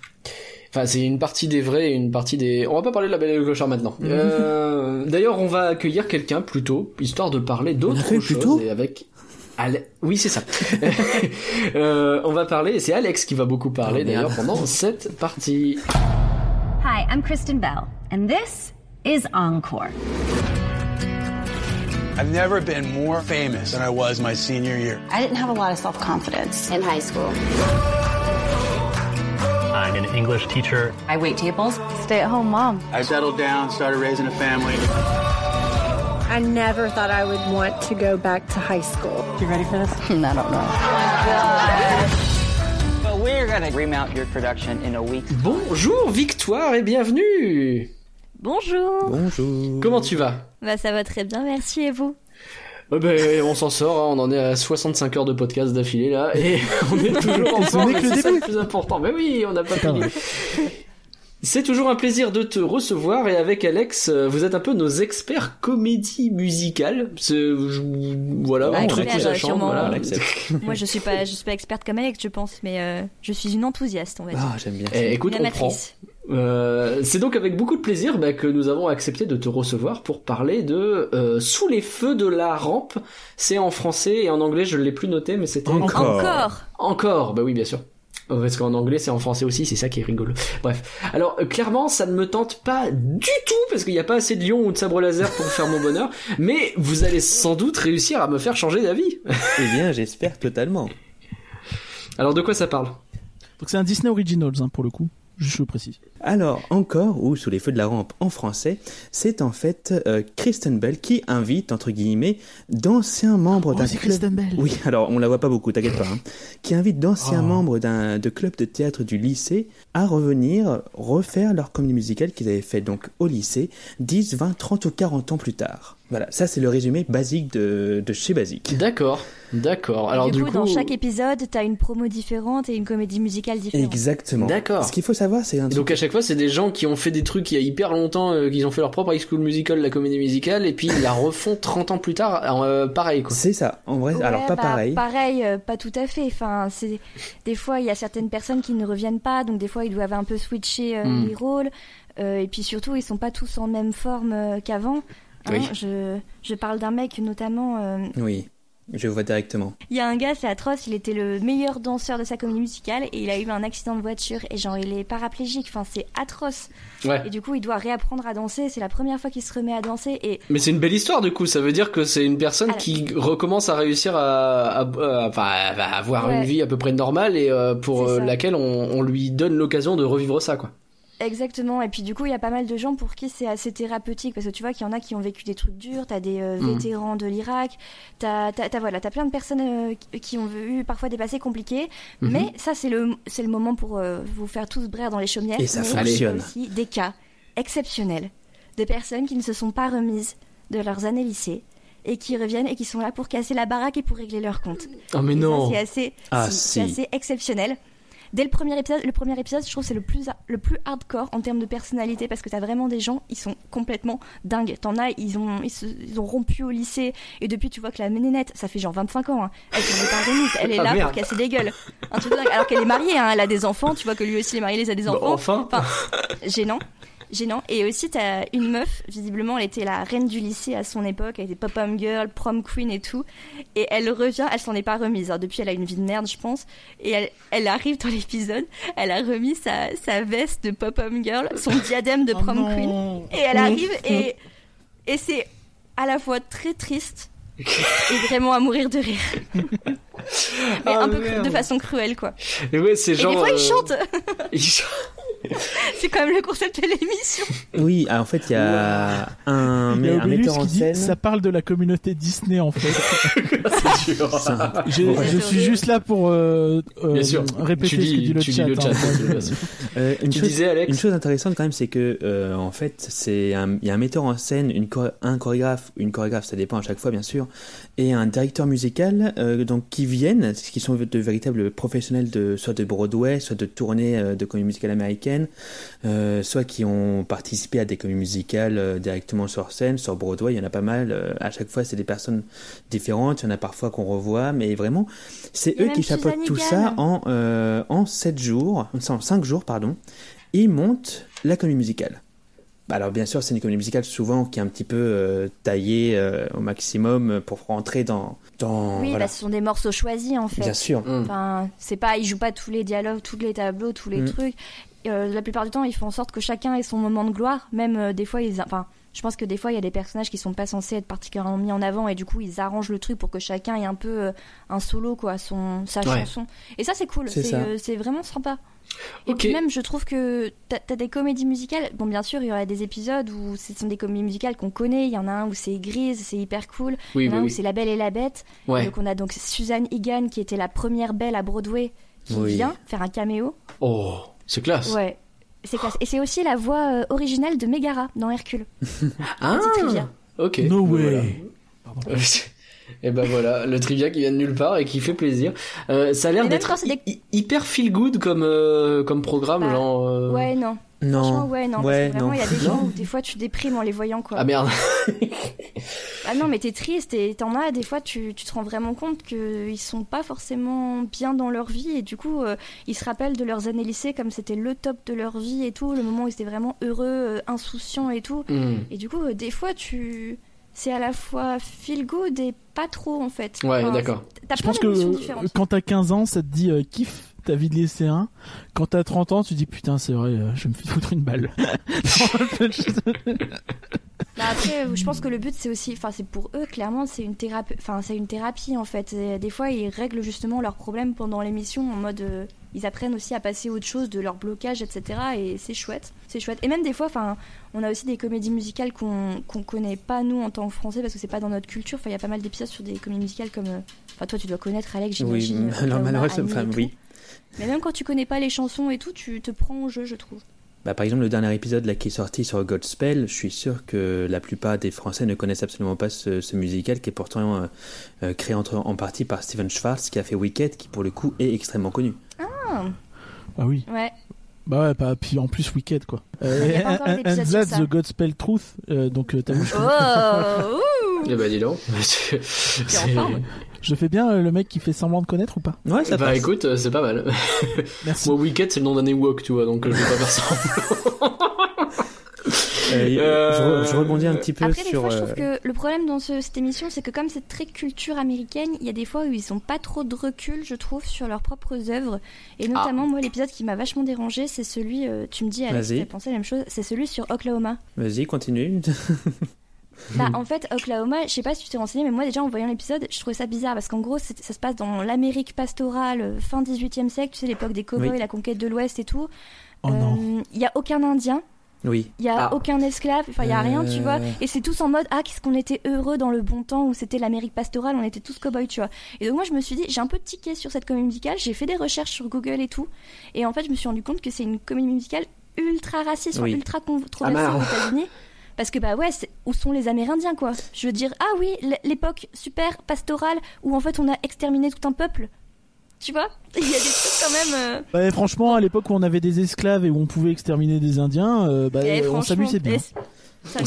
Après, c'est c'est vrai que c'est moins, c'est ça pas qui est horrible, c'est que c'est un monument de la comédie musicale américaine. Genre, euh, Ouais. t'as Showboat, t'as Oklahoma, t'as West Side Story, t'as as ce genre de choses là, et ils ont pas de recul à ce niveau-là, ça c'est sûr et certain. Hmm. Annie Get Your Gun, pareil, sur Buffalo Bill, pareil, oui, qui, ah a, ouais, ça, oui. qui a joué un rôle dans le, dans le génocide, mais bon, enfin voilà. C'est, ça, ce sont, ce sont des trucs où des fois tu te dis, bon, il n'y a pas trop de, de réflexion par derrière ou de. Enfin, Et ça encore, c'est ce sont des de comédies safe, musicales extrêmement faites dans, toutes- dans tous les lycées américains. Et c'est vraiment impressionnant à ce niveau-là aussi. C'est qu'il y a une culture. Bon, là, on va, on va digresser si on continue sur le, le monde de la comédie musicale américaine. Euh, et surtout la culture de la- du musical américain. Mais effectivement, ils n'ont pas forcément de recul à ce niveau-là. Et ça commence Mais, doucement euh, à, voilà, à sortir. Mais bon. Ça, ça- Euh, ça peut, je- ça peut choquer des personnes, je pense, en regardant, parce que moi, ça m'a fait, ça m'a fait tiquer, alors que je suis littéralement, enfin, je, suis- je suis pas concernée euh, Ouais. euh, de, au premier niveau, mais c'est vrai que ça m'a fait un peu. Voilà, mais bon, après, ça reste quand même une série sympa. Bon, par contre, si vous regardez, parce que vous avez été alléché par euh, l'image de Kristen Bell euh, sur l'affiche. Oui, vous pouvez euh, oublier. oubliez, hein, euh, Non. Désolé. là. Elle est pas là. Je rebondis Ouais, vite genre, fait elle, fait- sur. euh, elle sert juste à faire les intros, quoi. C'est un peu le délire. C'est ça, bah, c'est Ouais, vraiment que ça. Elle ne les intros. Je rebondis vite fait sur un truc que Victor avait dit euh, Ouais. sur le fait que c'était pas extrêmement feel good. Effectivement, il y a souvent un exercice qui est fait ce- par le metteur en scène euh, pour les donc pour le, les, les anciens lycéens. Et il leur dit euh, regardez vous avez euh, fermé les yeux et vous avez à côté de vous votre ancien vous. Qu'est-ce que vous lui diriez? Et ce moment Mhm. dans tous les épisodes c'est le moment tire-larme et c'est Ouais. vrai que là tu te dis vraiment Et tout le monde pleure, hein. hommes, euh, femmes, enfin, c'est vraiment. euh, flic euh, tu vois, même des gens qui ont l'air solides et tu te rends compte qu'ils ont beaucoup de trucs en eux et ouais, Mm. c'est c'est assez, assez puissant. Oui, mais c'est ça qui est assez impressionnant et c'est ça aussi que je t'ai trouvé extraordinaire dans, ce, dans cette télé-réalité, c'est que euh, c'est la puissance des clubs de théâtre comédie musicale, la puissance pour moi surtout qui suis professeur de comédie musicale, la puissance que ça peut avoir sur les personnalités. Mm. Sur l'expression de soi-même, euh, sur C'est ça. euh, ouais, il y a des gens, ils étaient complètement timides, qui voulaient pas participer et en fait, euh, ils se révèlent finalement sur scène et dans cet exercice-là, c'est c'est assez chouette comment tout le monde se prend au jeu. Hmm. Il y en a qui se prennent un peu trop au jeu, Oui. mais euh, bah, ça c'est c'est pour notre plaisir à tous. Ah ouais, Est-ce que c'est pas un, un peu tout, toujours le cas dans, le, dans les délires périscolaires américains, tu sais, où t'as vraiment ce côté club qui est très poussé, où t'as bah, le sport, euh, le mec qui va faire, euh, je- j'en sais rien, tu vois, mais ils ont plus cette culture de club que nous, beaucoup plus. Oh oui, beaucoup plus. C'est très familial, hein, quelque part. Enfin, l'esprit, je trouve, au sein des clubs, même souvent dans les épisodes de Encore, ils invitent leur ancien prof de, de théâtre, justement. Donc, euh, Mm. c'est- il y a tout ce côté émotionnel de, de groupe, en fait, comment certains se sont aussi aidés à travers euh, certaines épreuves qu'ils ont eues au lycée. Ou cer- Enfin, ouais, c'est feel good et triste à la fois. Enfin, C'est nostalgique parfois. par moment. Ça a l'air de donner beaucoup d'émotions en tout cas, ça a l'air d'être puissant comme tu dis. Euh, je crois que c'est toi Victor qui a utilisé le mot puissant. Euh, je Est-ce sais que pas ça si a c'est l'air ma cam, fake, mais euh, Ou est-ce que les, les émotions sont non. sincères, nous demande euh, Non. Alors moi je trouve que c'est ultra sincère de la part des participants. Par contre, je sais pas ce que tu en penses. Alex, mais des fois dans la caméra, je trouve que il- dans la façon de filmer, il y a une espèce de second degré où des fois tu sais pas trop dans les certains trucs qu'ils filment s'ils se foutent pas un peu de leur gueule quand même à la Ah. Alors moi, ce qui m'a dérangé, c'est Hmm. parfois le côté intrusif, justement. Ouais, Euh, vraiment, euh, y a- voilà, tu te dis, ah, c'est super touchant, mais euh, j'ai pas forcément envie de regarder ça de temps en temps. Mais c'est très rare, hein, je, pré- je rassure quand même. ouais d'accord. Euh, mais effectivement, il y a des petits moments où tu te dis, ah, ils veulent qu'on se moque d'eux à un moment. Mais je me Ouais. dis qu'il y a un petit Parce peu ça a, dans euh, Disney Wedding où aussi. ils filment des personnes, tu vois qu'ils chantent mal, enfin qu'ils chantent pas très très juste, et là ils vont filmer les personnes qui l'écoutent. Et tu vois que toutes les personnes ils font genre des grimaces et tout. Donc tu te dis pourquoi t'as filmé ça Mmh, ouais d'accord. Enfin, c'est c'est Ouais, rigolo à regarder, tu vois, mais euh, des fois tu te dis, ouais, est-ce qu'on se fout pas c'est- quand même C'est pas très gentil, ouais d'accord. C'est pas très gentil, ouais. Mais en général, et à la fin, il y a un petit montage donc, euh, donc de la comédie musicale qui est joué euh, sur scène gratuitement devant leur famille ou alors des, des, des badauds qui sont venus voir gratuitement une comédie musicale faite par d'anciens d'anciens lycéens d'un club de théâtre. Et c'est ce petit montage-là, vraiment, c'est là que tu vois que bien sûr tout finit bien, hein, ça reste Disney. Bien sûr. Euh, et c'est vraiment Ouais, ouais. touchant, tu vois vraiment euh, qu'ils donnent tout ce qu'ils ont, Et- etc. Bon, bien sûr, euh, tu remarques que si jamais t'es un petit peu. Tu vérifies un petit peu qu'il y a des moments qui ont été filmés un petit peu avant, euh, etc., pendant les répétitions, histoire de, qu'on voit un petit peu mieux. Ça, ça m'a vraiment choqué sur le, le deuxième épisode, celui de La Belle et la Bête, où tu les vois vraiment en gros plan et tu dis, bah non, vous avez filmé avant, en fait. Du coup, c'est pas ça qu'on, qu'on Mm. a vu vraiment. J'avais même pas capté. Eh, si, Parce tu qu'à un moment, ils ont fait la, la représentation et il y en a un qui des deux qui s'est ramassé la tronche par terre.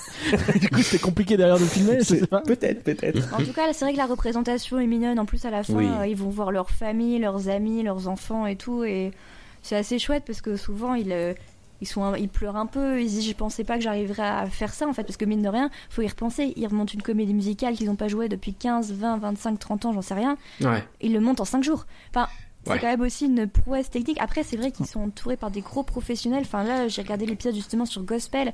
Euh, Il est beau. La, la, la metteur, en, la metteur en scène, c'était euh, la productrice de la comédie musicale Le Roi Lion à Broadway. Oh la vache. Pareil, c'est Ah oui. meuf, elle pèse. Elle est pas là. Tu te dis, waouh. Donc, euh, Ah, c'est c'est- à la fois sérieux et pas. Enfin, je pense que on peut regarder cette émission à plein de degrés différents. D'accord. Mais pour découvrir. Le parfum euh, qui c'est parle C'est tellement dans, dans le game à Broadway et dans les comédies musicales en général maintenant que j'imagine que pour eux c'est relativement simple de dire euh, on a besoin de quelqu'un de balèze pour notre truc, venez. Mm, Oui, c'est vrai. Le parcu qui euh, compare un peu à Striptease, euh, vous savez cette émission où euh, tu regardes les gens euh, comme ils sont très au naturel avec peut-être un peu de second degré dans la façon dont tu les présentes. Non, pas à ce point-là. À la pense. fin, euh, non. Ouais, bon, ce Striptease c'est un peu extrême, hein, c'est vrai que. Faut pas abuser, ça reste du Disney quand même. hein.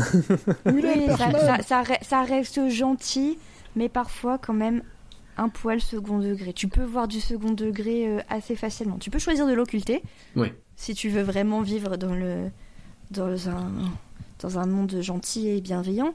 Mais si tu as envie de rigoler un petit peu, pas au niveau des mariages Disney, mais de rigoler un petit peu, ça fonctionne. Ok. Ça a l'air Sur les d'être un mariages Disney, ovni un peu, hein, ce. Sur les mariages Disney, c'est très premier degré par contre, je trouve. Mm.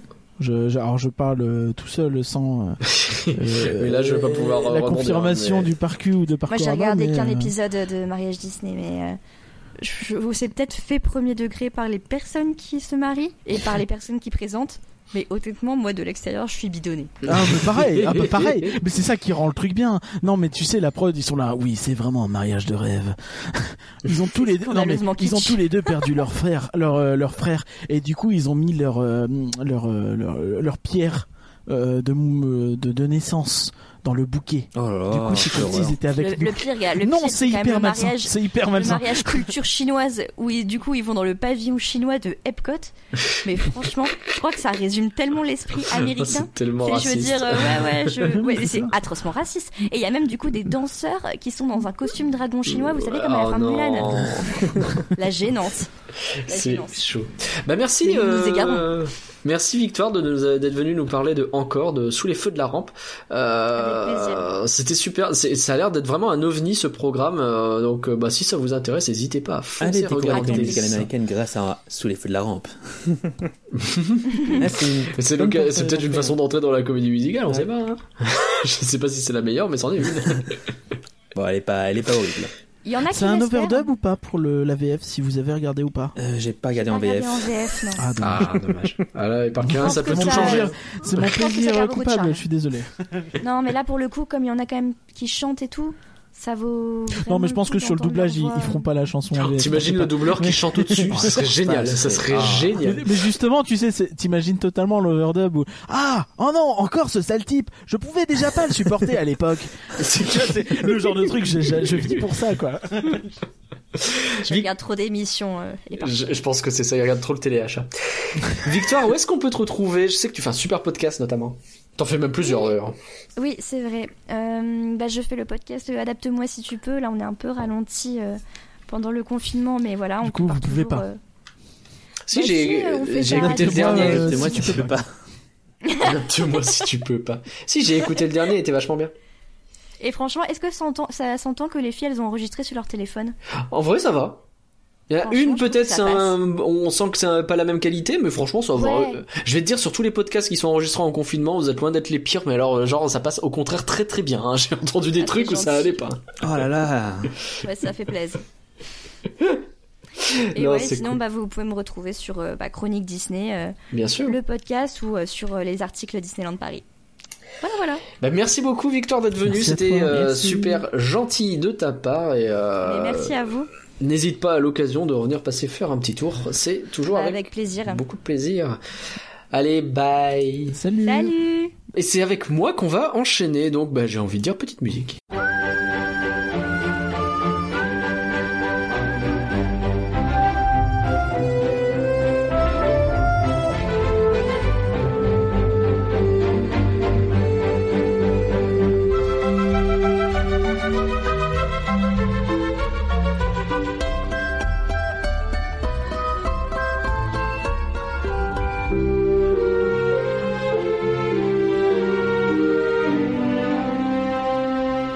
Parkeria, tu m'as demandé de regarder Timmy Failure. Des erreurs ont été commises. Alors Timmy Oui, Failure, des erreurs ont été commises. C'était, c'est le nom euh, en français en entier. Un film original Disney+. Et moi, bah, bon élève, qu'est-ce que j'ai fait un soir? Ben, je me suis en, me suis mis en place, euh, tu sais, pour faire mes devoirs, quoi. Donc je commence à lancer le film, curieux, Bah, sans le, but plus. est- le but était surtout de donner euh, l'intégralité des films majeurs Disney+, sauf La Belle et le Clochard, parce que tout le monde s'en fout. De toute façon, je m'en fous pas en l'occurrence, mais euh, oui, euh, mais oui, de- du coup, tu, tu me dis, si il faudrait, il faudrait qu'on parle de Timmy Failure. Ben, go, c'est parti, je regarde Timmy Failure. Il était bien reçu. Et euh, donc je suis curieux mais sans plus et j'ai commencé à me marrer en fait pendant 10 minutes et du coup bah j'ai arrêté le film et j'ai proposé j'ai proposé à mon coloc qu'on se le regarde et donc là une demi-heure Ouais, plus tard non, on était Les coulisses, c'est que ton coloc t'a dit putain, qu'est-ce que tu fais Il dit bah je regarde un film, c'est drôle. Oui, bah c'est chiant. Il a dit bah, on le regarde à deux. je pense que plus Alors ça. pour le coup c'est pas vrai, mais euh, ça aurait pu. Mais non, donc on s'est placé, écoute, et eh ben euh, ouais c'était marrant. Donc Timmy Feller, des erreurs ont été commises. On suit l'histoire d'un gamin qui se prend pour un détective et qui se promène avec son ours polaire dans la ville. Euh, il a une vision complètement décalée du monde, au point par exemple qu'il dit jamais qu'il s'est trompé. Il dit toujours des erreurs ont été commises. Une façon de jamais reconnaître ses propres torts, hein, finalement. C'est euh, bah, sauf que bah, la vie étant ce qu'elle est parfois bah, il est obligé de grandir un peu, mais bon, pour Tibi, c'est compliqué. Donc, on a un film, bah, avec ce gamin qui a une vision de la vie qui est, mais, mais, mais, très particulière, qui est dans son monde à lui, avec énormément de jeux sur son imagination, euh, qui peut mener euh, énormément d'humour absurde. Est-ce qu'on peut dire qu'il est torturé? Est-ce qu'on peut dire qu'il a des fêlures? Euh, bah, euh, bah, tu sais que c'est c'est un peu le principe justement. Il s'appelle Timmy Failure, donc euh, les failures comme les échecs.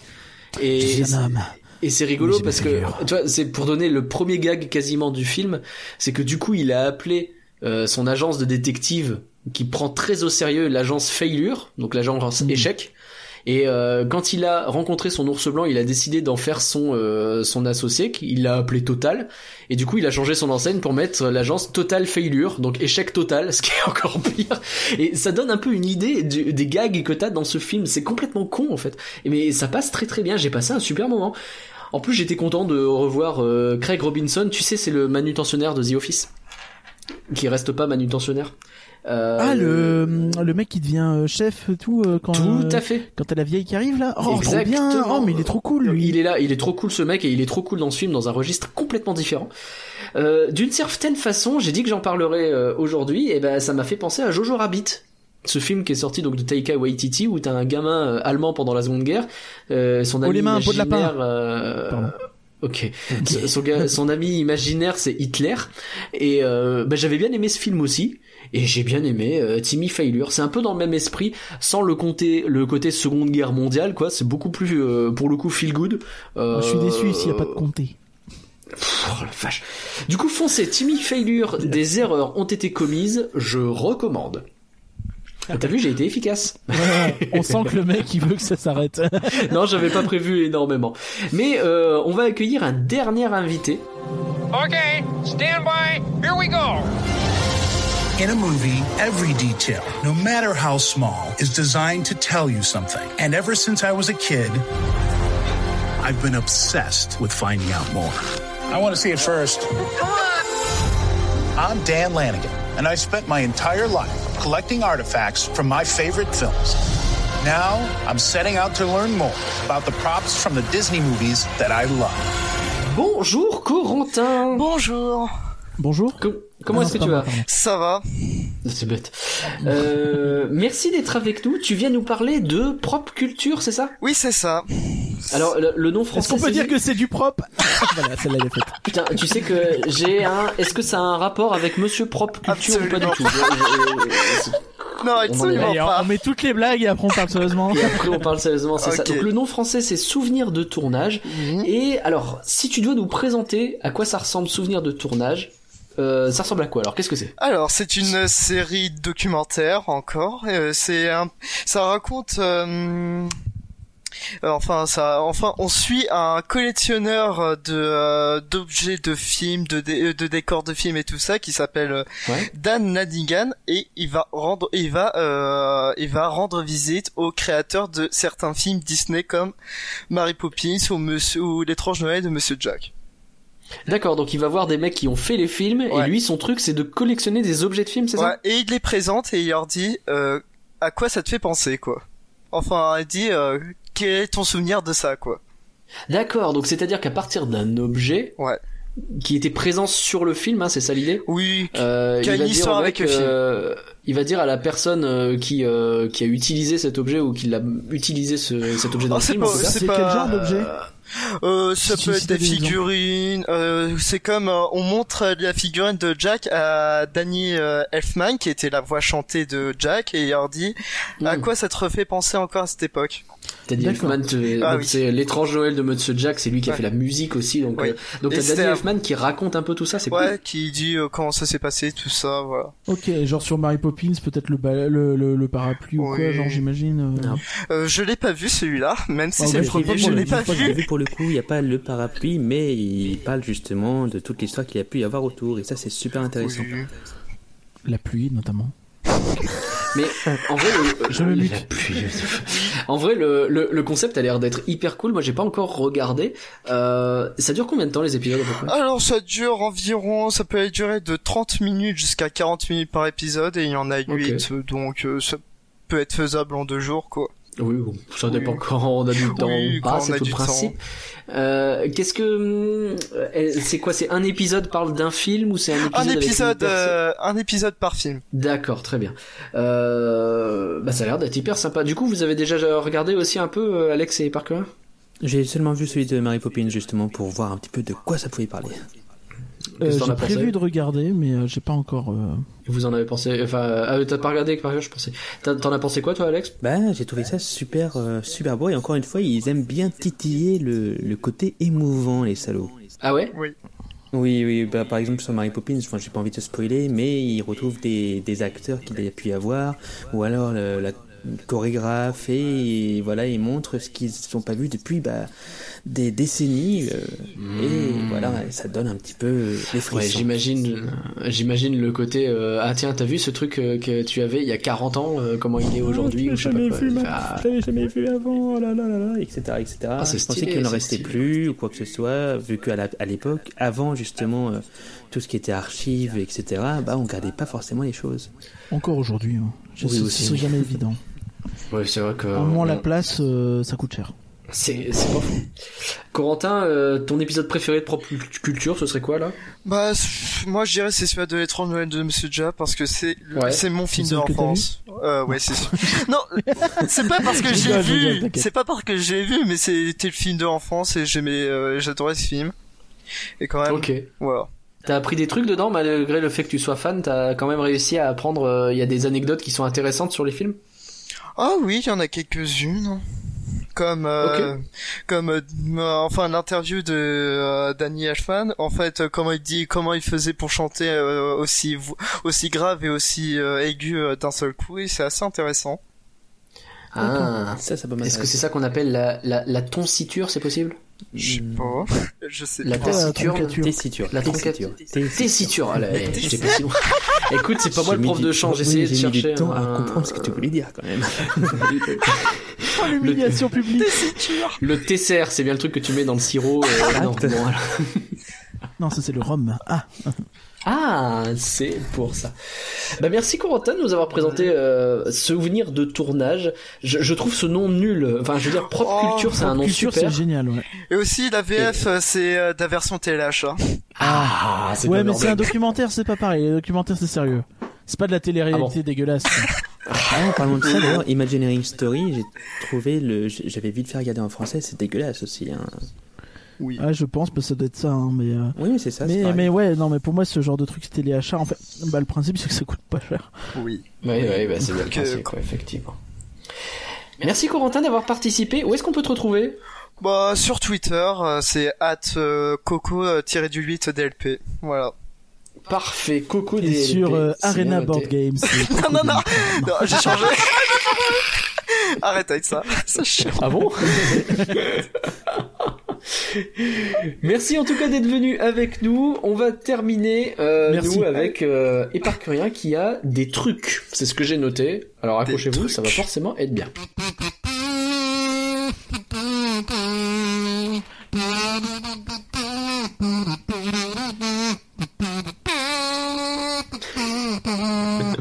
ok. Je ne sais pas ce que c'est. Tu, tu sais pas? Est-ce que des gens ont reconnu dans le chat euh, Ah bah, ils vont nous dire. En tout cas, on termine avec toi et Parcurien, puisque tu as testé plein d'autres trucs selon tes propres mots. Qu'est-ce Ouais, que ouais. tu as découvert? Alors juste avant de parler du sujet euh, principal, euh, donc je vous ai teasé avec cette chanson, donc je, je, je laisse. Ils ont reconnu, c'est Anna Montana. Eh oui, ben voilà, il y a des gens qui savent qualitatif. Merci de me spoiler. Non, je voulais juste dire que j'ai testé des trucs, mais ah, trop rapidement pour vraiment en parler. Puis de toute façon, on n'a pas le temps. On a déjà, euh, ce podcast est déjà beaucoup trop long. Genre jour- journal d'une future présidente. Oui, c'est Ah, un peu une, c'est un peu une sitcom euh, américaine sympathique. Il y a pas de boîte à rire. C'est plutôt Ah, bien cool, filmé. c'est plus filmé comme une série télé euh, classique. C'est mignon. je suis curieux ce truc-là. C'est mignon. euh, J'ai vu deux épisodes, donc c'est compliqué d'en parler avec deux épisodes, quoi. Mais euh, c'est très gentil. C'est très gentil, Ouais. mais ça passe, tu vois. Y a, il y a- Niais ou gentil juste? C'est un poil niais quand même. Ouais, bon. Mais euh, bah, c'est vraiment une série jeunesse américaine, mais c'est ça va. Il y a des trucs un peu rigolos dedans. euh, et euh, j'arrive pas à y voir autre chose que euh, de la propagande euh, ou euh, de la publicité pour la la, la, la- politique AOC. je sais jamais son nom complet parce qu'on dit toujours AOC, qui est une femme hispanique. Appellation d'origine Ah contrôlée Euh, Oui, bah oui, parce que moi c'est à ça que je pensais, mais non. Non, euh, mais je sais plus son nom exact. Oui, euh, la candidate euh, on, va, on va checker, ça fera plus pro. Alexandria Ocasio-Cortez. Voilà, exactement. Cortez. Et, et si, si, si, si, si. Et du coup, bah, en fait, le principe de la série, c'est que c'est une gamine qui, euh, qui, euh, comment, qui euh, est présidente, en fait. Au tout début du film, au tout début de la série, elle est présidente et euh, on lui dit, euh, tiens, il y a votre mère qui vous a ramené, euh, qui vous a envoyé ça. Et en fait, c'est un journal intime qu'elle écrivait quand elle était au collège. Qu'elle écrivait depuis le collège elle en fait. était à l'époque. En coup, l'idée c'est un petit peu de, bah, tu sais pas à quel point ça va être de refaire le chemin de la, ça risque de faire deux trois saisons sinon, mais, mais, mais ouais, en gros, tu la vois son arrivée au collège, tout ça, et c'est plutôt cool. Bon, bah c'est, euh, c'est une série, c'est une série Disney. Évidemment, leur père est mort. Euh, c'est c'est important. Et, et du coup, euh, voilà, c'est plutôt chouette. Bon, je, ça passe gentiment pour les pour les enfants, c'est cool. Et puis vous, si vous êtes curieux, ça se trouve c'est pas si mal. Personnellement, j'ai vu des trucs pas trop mal dedans, mais c'était pas de ça que je voulais parler à la base, donc euh, Ok. j'enchaîne. Quoi d'autre? Euh, voilà. Enchanté. Euh, moi, en fait, mon le, le truc que je sur lequel je voulais parler là, c'est un peu. J'ai dit tout à l'heure que euh, j'avais pas du tout de culture euh, Disney euh, film live des années 50-60, tu vois, Mhm. où il y en a eu beaucoup parce que à l'époque Walt Disney s'était éloigné de l'animation pour faire beaucoup de films live notamment, et euh, avant de passer à Disneyland. Donc, euh, enfin, Bah, Mary tout à la Poppins, fois. C'est un peu le principe. Ouais, même avant en fait, plus avant et plus des euh, C'est 20 le mer et ainsi vois. de suite. tu vois. Mm. Oui, voilà, c'est peut-être l'aboutissement de ça, effectivement. Et, euh, et donc l'idée, ça a été de... de j'ai jamais eu Disney Channel. Moi non plus. Voilà. Et donc j'ai été très curieux de voir Anna Montana parce que voilà. Ah oui, oui, bah oui. Ce oui. fameux film des années 50. c'est ça. Et, euh, et ben j'ai essayé, c'est tout. Euh, j'ai essayé parce que je me, j'ai pas envie de mourir con. Et du coup, bah là pour le coup, c'est une sitcom euh, des années 2000. C'est une sitcom à la con. Hein, euh, clairement, donc euh, la gamine, euh, tout le monde connaît. Elle est lycéenne. Elle veut pas dire que elle est la pop star du moment, tu vois, qui est Hannah Montana. Hmm. Ce qui est assez marrant, c'est que du coup son nom c'est Miley, tu vois, comme Miley Cyrus. Ah. Donc euh, voilà, ils ont gardé le, le prénom. Et, et du coup, c'est bah, c'est rigolo. Franchement, c'est pas mal. Je trouve que c'est plutôt bien écrit. Les personnages sont plutôt euh, plutôt sympathiques. Donc t'as elle, t'as son frère qui est un peu concon, mais qui vit un peu dans l'ombre d'Anna Montana. Donc c'est quand même évoqué. Donc c'est assez intéressant de voir que même s'il est concon, même si tout ça, il est un peu mis de côté par rapport à Anna Montana. Donc par rapport à la fille qui s'appelle Miley. Hmm. Et c'est plutôt bien vu en fait. Euh, ça apporte des, des trucs assez intéressants. Et euh, t'as leur père qui est plutôt cool, qui euh, bah, c'est une série Disney, donc leur mère est morte. Qui évidemment euh, essaye de de- d'avoir des filles, tout ça. Et euh, bon, sans aller beaucoup plus loin, parce que je suis pas allé non plus extrêmement loin. J'ai vu 7-8 épisodes quand même. Voilà. Euh, c'est franchement c'est c'est feel good, ça marche bien. C'est pas c'est pas de la daube. Je trouve que c'est pas de la daube. D'accord. Il y a Valaray qui explique qu'il a enchaîné la série en trois semaines et que c'est hyper addictif. Et il explique aussi que son père dans la série, c'est vraiment son père dans la vraie vie. D'accord. Ça, c'est cool. Et il y a le parcu aussi qui adore. Euh... Enfin, il, a, il vient d'entendre pour la première fois le titre I'm Just an Ordinary Girl et euh, elle est dans sa tête depuis une semaine. Ça a l'air d'être hyper efficace en fait. Ça marche bien, franchement, c'est bien punchy. Il n'y a pas eu 100 saisons. Pardon le parcu, en fait il adore pas. oui, j'étais à peu près sûr qu'il adorait pas pour le coup. Écoute tes fans maintenant, voilà, t'as plus le choix. On rappelle que c'était aussi une des rumeurs hein, pour le remplacement du Rock'n'Roller Coaster avec Anna Montana. Euh, si seulement. Euh, non.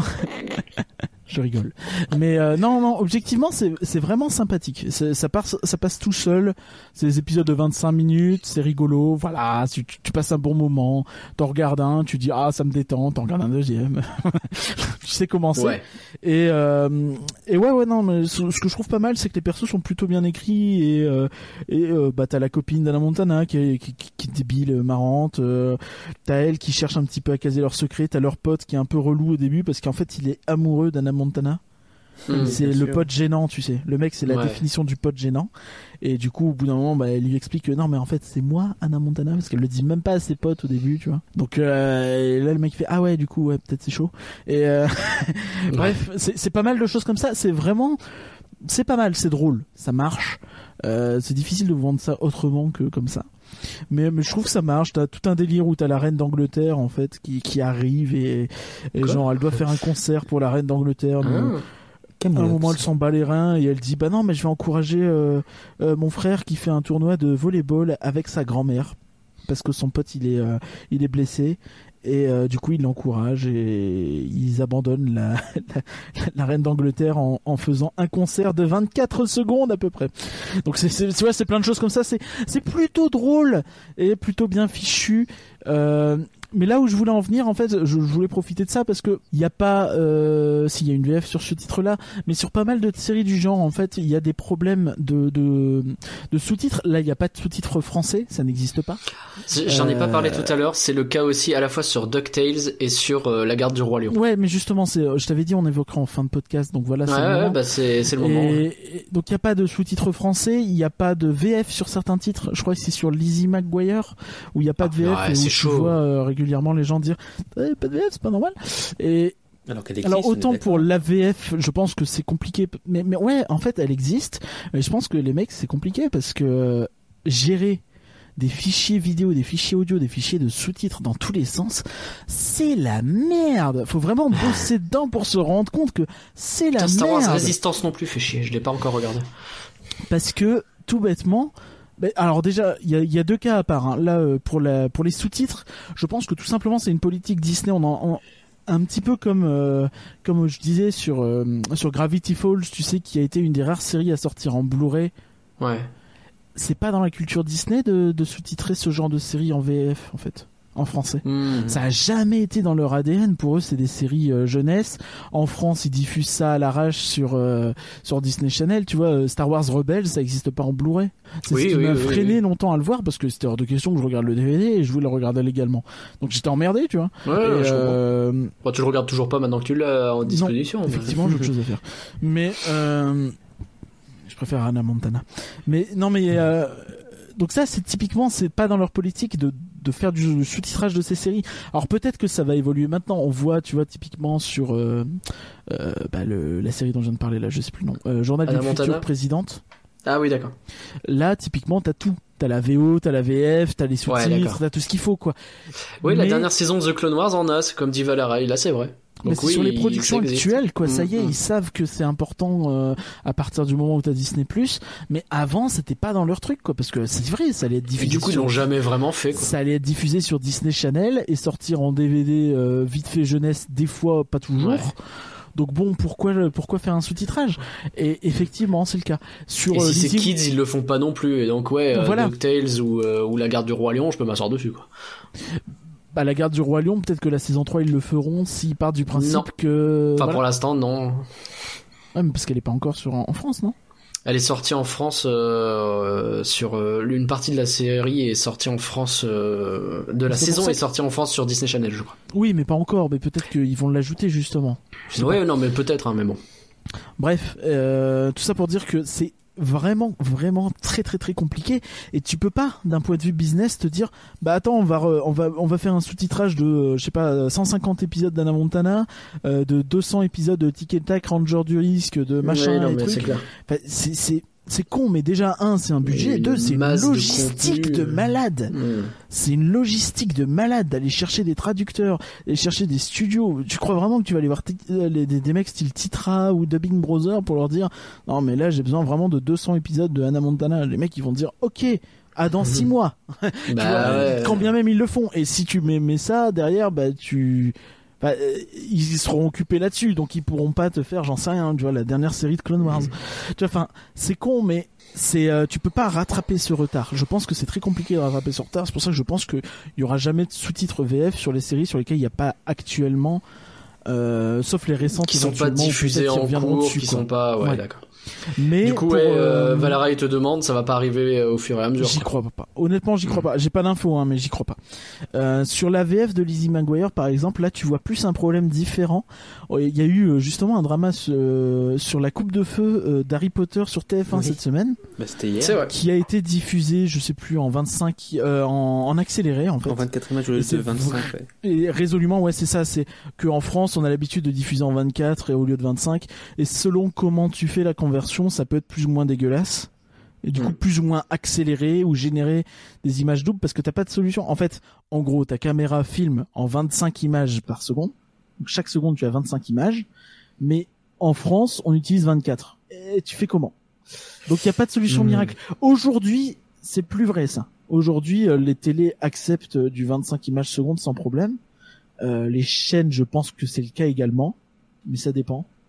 Euh, C'était sur le DVD notamment où ça posait problème, surtout les anciens codecs, tout ça. Mais ce qui fait que sur une série comme Lizzie McGuire, ça m'étonne pas du tout qu'ils aient pas de VF proprement calé. Parce que à mon avis, les mecs, ils utilisent la l'image, la même image partout dans le monde. Hmm. Tu sais, ils doivent utiliser la VO, euh, enfin l'image clean euh, des Américains. Et au moment de, de, de caler la VF dessus, si tu prends la VF française, bah la VF française, elle va sans doute être calée sur du euh, sur du sur du PAL. Et donc, si euh, le format original est en 25 images par seconde, ou même en 30, en NTSC c'est 30 images secondes, euh, bah c'est pas calé du tout en fait. Et Ouais. du coup, ça demande un gros travail euh, derrière de, de conversion. Ça, pour le coup, il y a peut-être plus de chances qu'ils le rajoutent, mais euh, mais faut vraiment comprendre que c'est un taf de malade en réalité, et, et que, enfin vraiment, quand tu bosses dedans, tu sais, tu sais que c'est la merde. Tu sais que euh, ajouter 20 épisodes, 50 épisodes, 100 épisodes, ça demande toujours un temps fou parce que tu vas toujours et imagine que tu as un problème, même s'il faut le répliquer sur les 100 épisodes, ben, c'est un problème où tu vas devoir l'ouvrir ton projet, faire un transfert, faire un, un transcodage. Ok, ouais, on a bien l'idée que c'est euh, c'est c'est une c'est une industrie de malades et que enfin il y a il y a il y a juste pas moyen de rattraper ça et en plus pour pour un pour un gain qui n'est pas qui ne vaut pas le coup. Enfin finalement euh, c'est pas c'est pas la majorité des gens qui auront besoin de ça non plus. Pour les VF, si. Pour les VF, La VF, il c'est chiant même- pour le coup, Il y a oui. quand même un truc. Mm. Il y a il y a quand même un, un truc et je pense que ça pour le coup ce sera ajouté. Mais euh, pour de la VOST, il y a aucun intérêt à ce titre étiquette à Ranger du risque. Tu vois, faudrait Clairement. vraiment être Clairement. un peu con. Ouais. Ou voir qu'il y a une grosse demande de fans, mais c'est pas vraiment la politique Disney déjà à l'époque. tu vois, Non, parce non, bah, Il y avait de la demande de fans pour avoir euh, Mhm. Rebels en Blu-ray, tu vois. Ça existait. Ouais, mais, Mais, euh, c'est pas leur Pour politique. autant, c'est pas la politique. Est-ce que euh, tu as un autre sujet que tu veux aborder? Euh, je dirais que la navigation sur Disney Plus est un peu foireuse, que les bonus sont globalement peu nombreux quand même. C'est vrai, c'est vrai. il y a, y un, putain, y a un vrai problème de. euh, J'ai fini euh, les cours, euh, des- les petits courtes vidéos sur Ducktales depuis trois semaines et il veut me absolument que je reprenne la lecture du dernier. où il me ça, reste c'est 10 chiant, secondes chiant. et je n'arrive pas à m'en débarrasser. en fait. Mec, ça fait huit fois que je le relance et que il repart toujours pas quoi. Il est jamais parti. Ça me saoule. Moi, j'ai un OCD sur ce genre de conneries. Bon, c'est des petits trucs, on sait qu'ils s'amélioreront petit à petit. C'est comme pour euh, la 4K qui est pas disponible, même si en vrai on s'en rend même pas compte. Mais euh, dans la période actuelle, ils limitent la 4K pour des raisons de bande passante. Merci à tous d'avoir suivi rien que d'y penser. C'est de loin, je pense, l'épisode le plus long qu'on ait fait. Nous espérons que nos diverses recommandations, en tout cas, vous aideront à passer le temps qu'il vous reste chez vous et même au-delà, hein, euh, vers l'infini et tout ça. Y a pas de raison. Un très grand merci à Valaret, à Le Parcu, à Parcourama, enfin à Guillaume de Parcorama, faut que j'arrête de l'appeler, le- c'est le nom de son blog, à Victoire et à Corentin pour leur présence à l'antenne, et un grand merci au chat qui étaient nombreux et passionnés ce soir, donc c'était hyper cool de tous vous avoir ici, vous êtes restés très longtemps. Merci Alex et Parcurin d'avoir été avec moi ce soir. Avec grand plaisir. Rendez-vous la semaine prochaine pour un nouveau flanc qu'on sait même pas encore ce que ça va être, et dans deux semaines pour un rien que d'y penser qu'on sait pas non plus ce que ça va être. À bientôt tout le monde. Bye.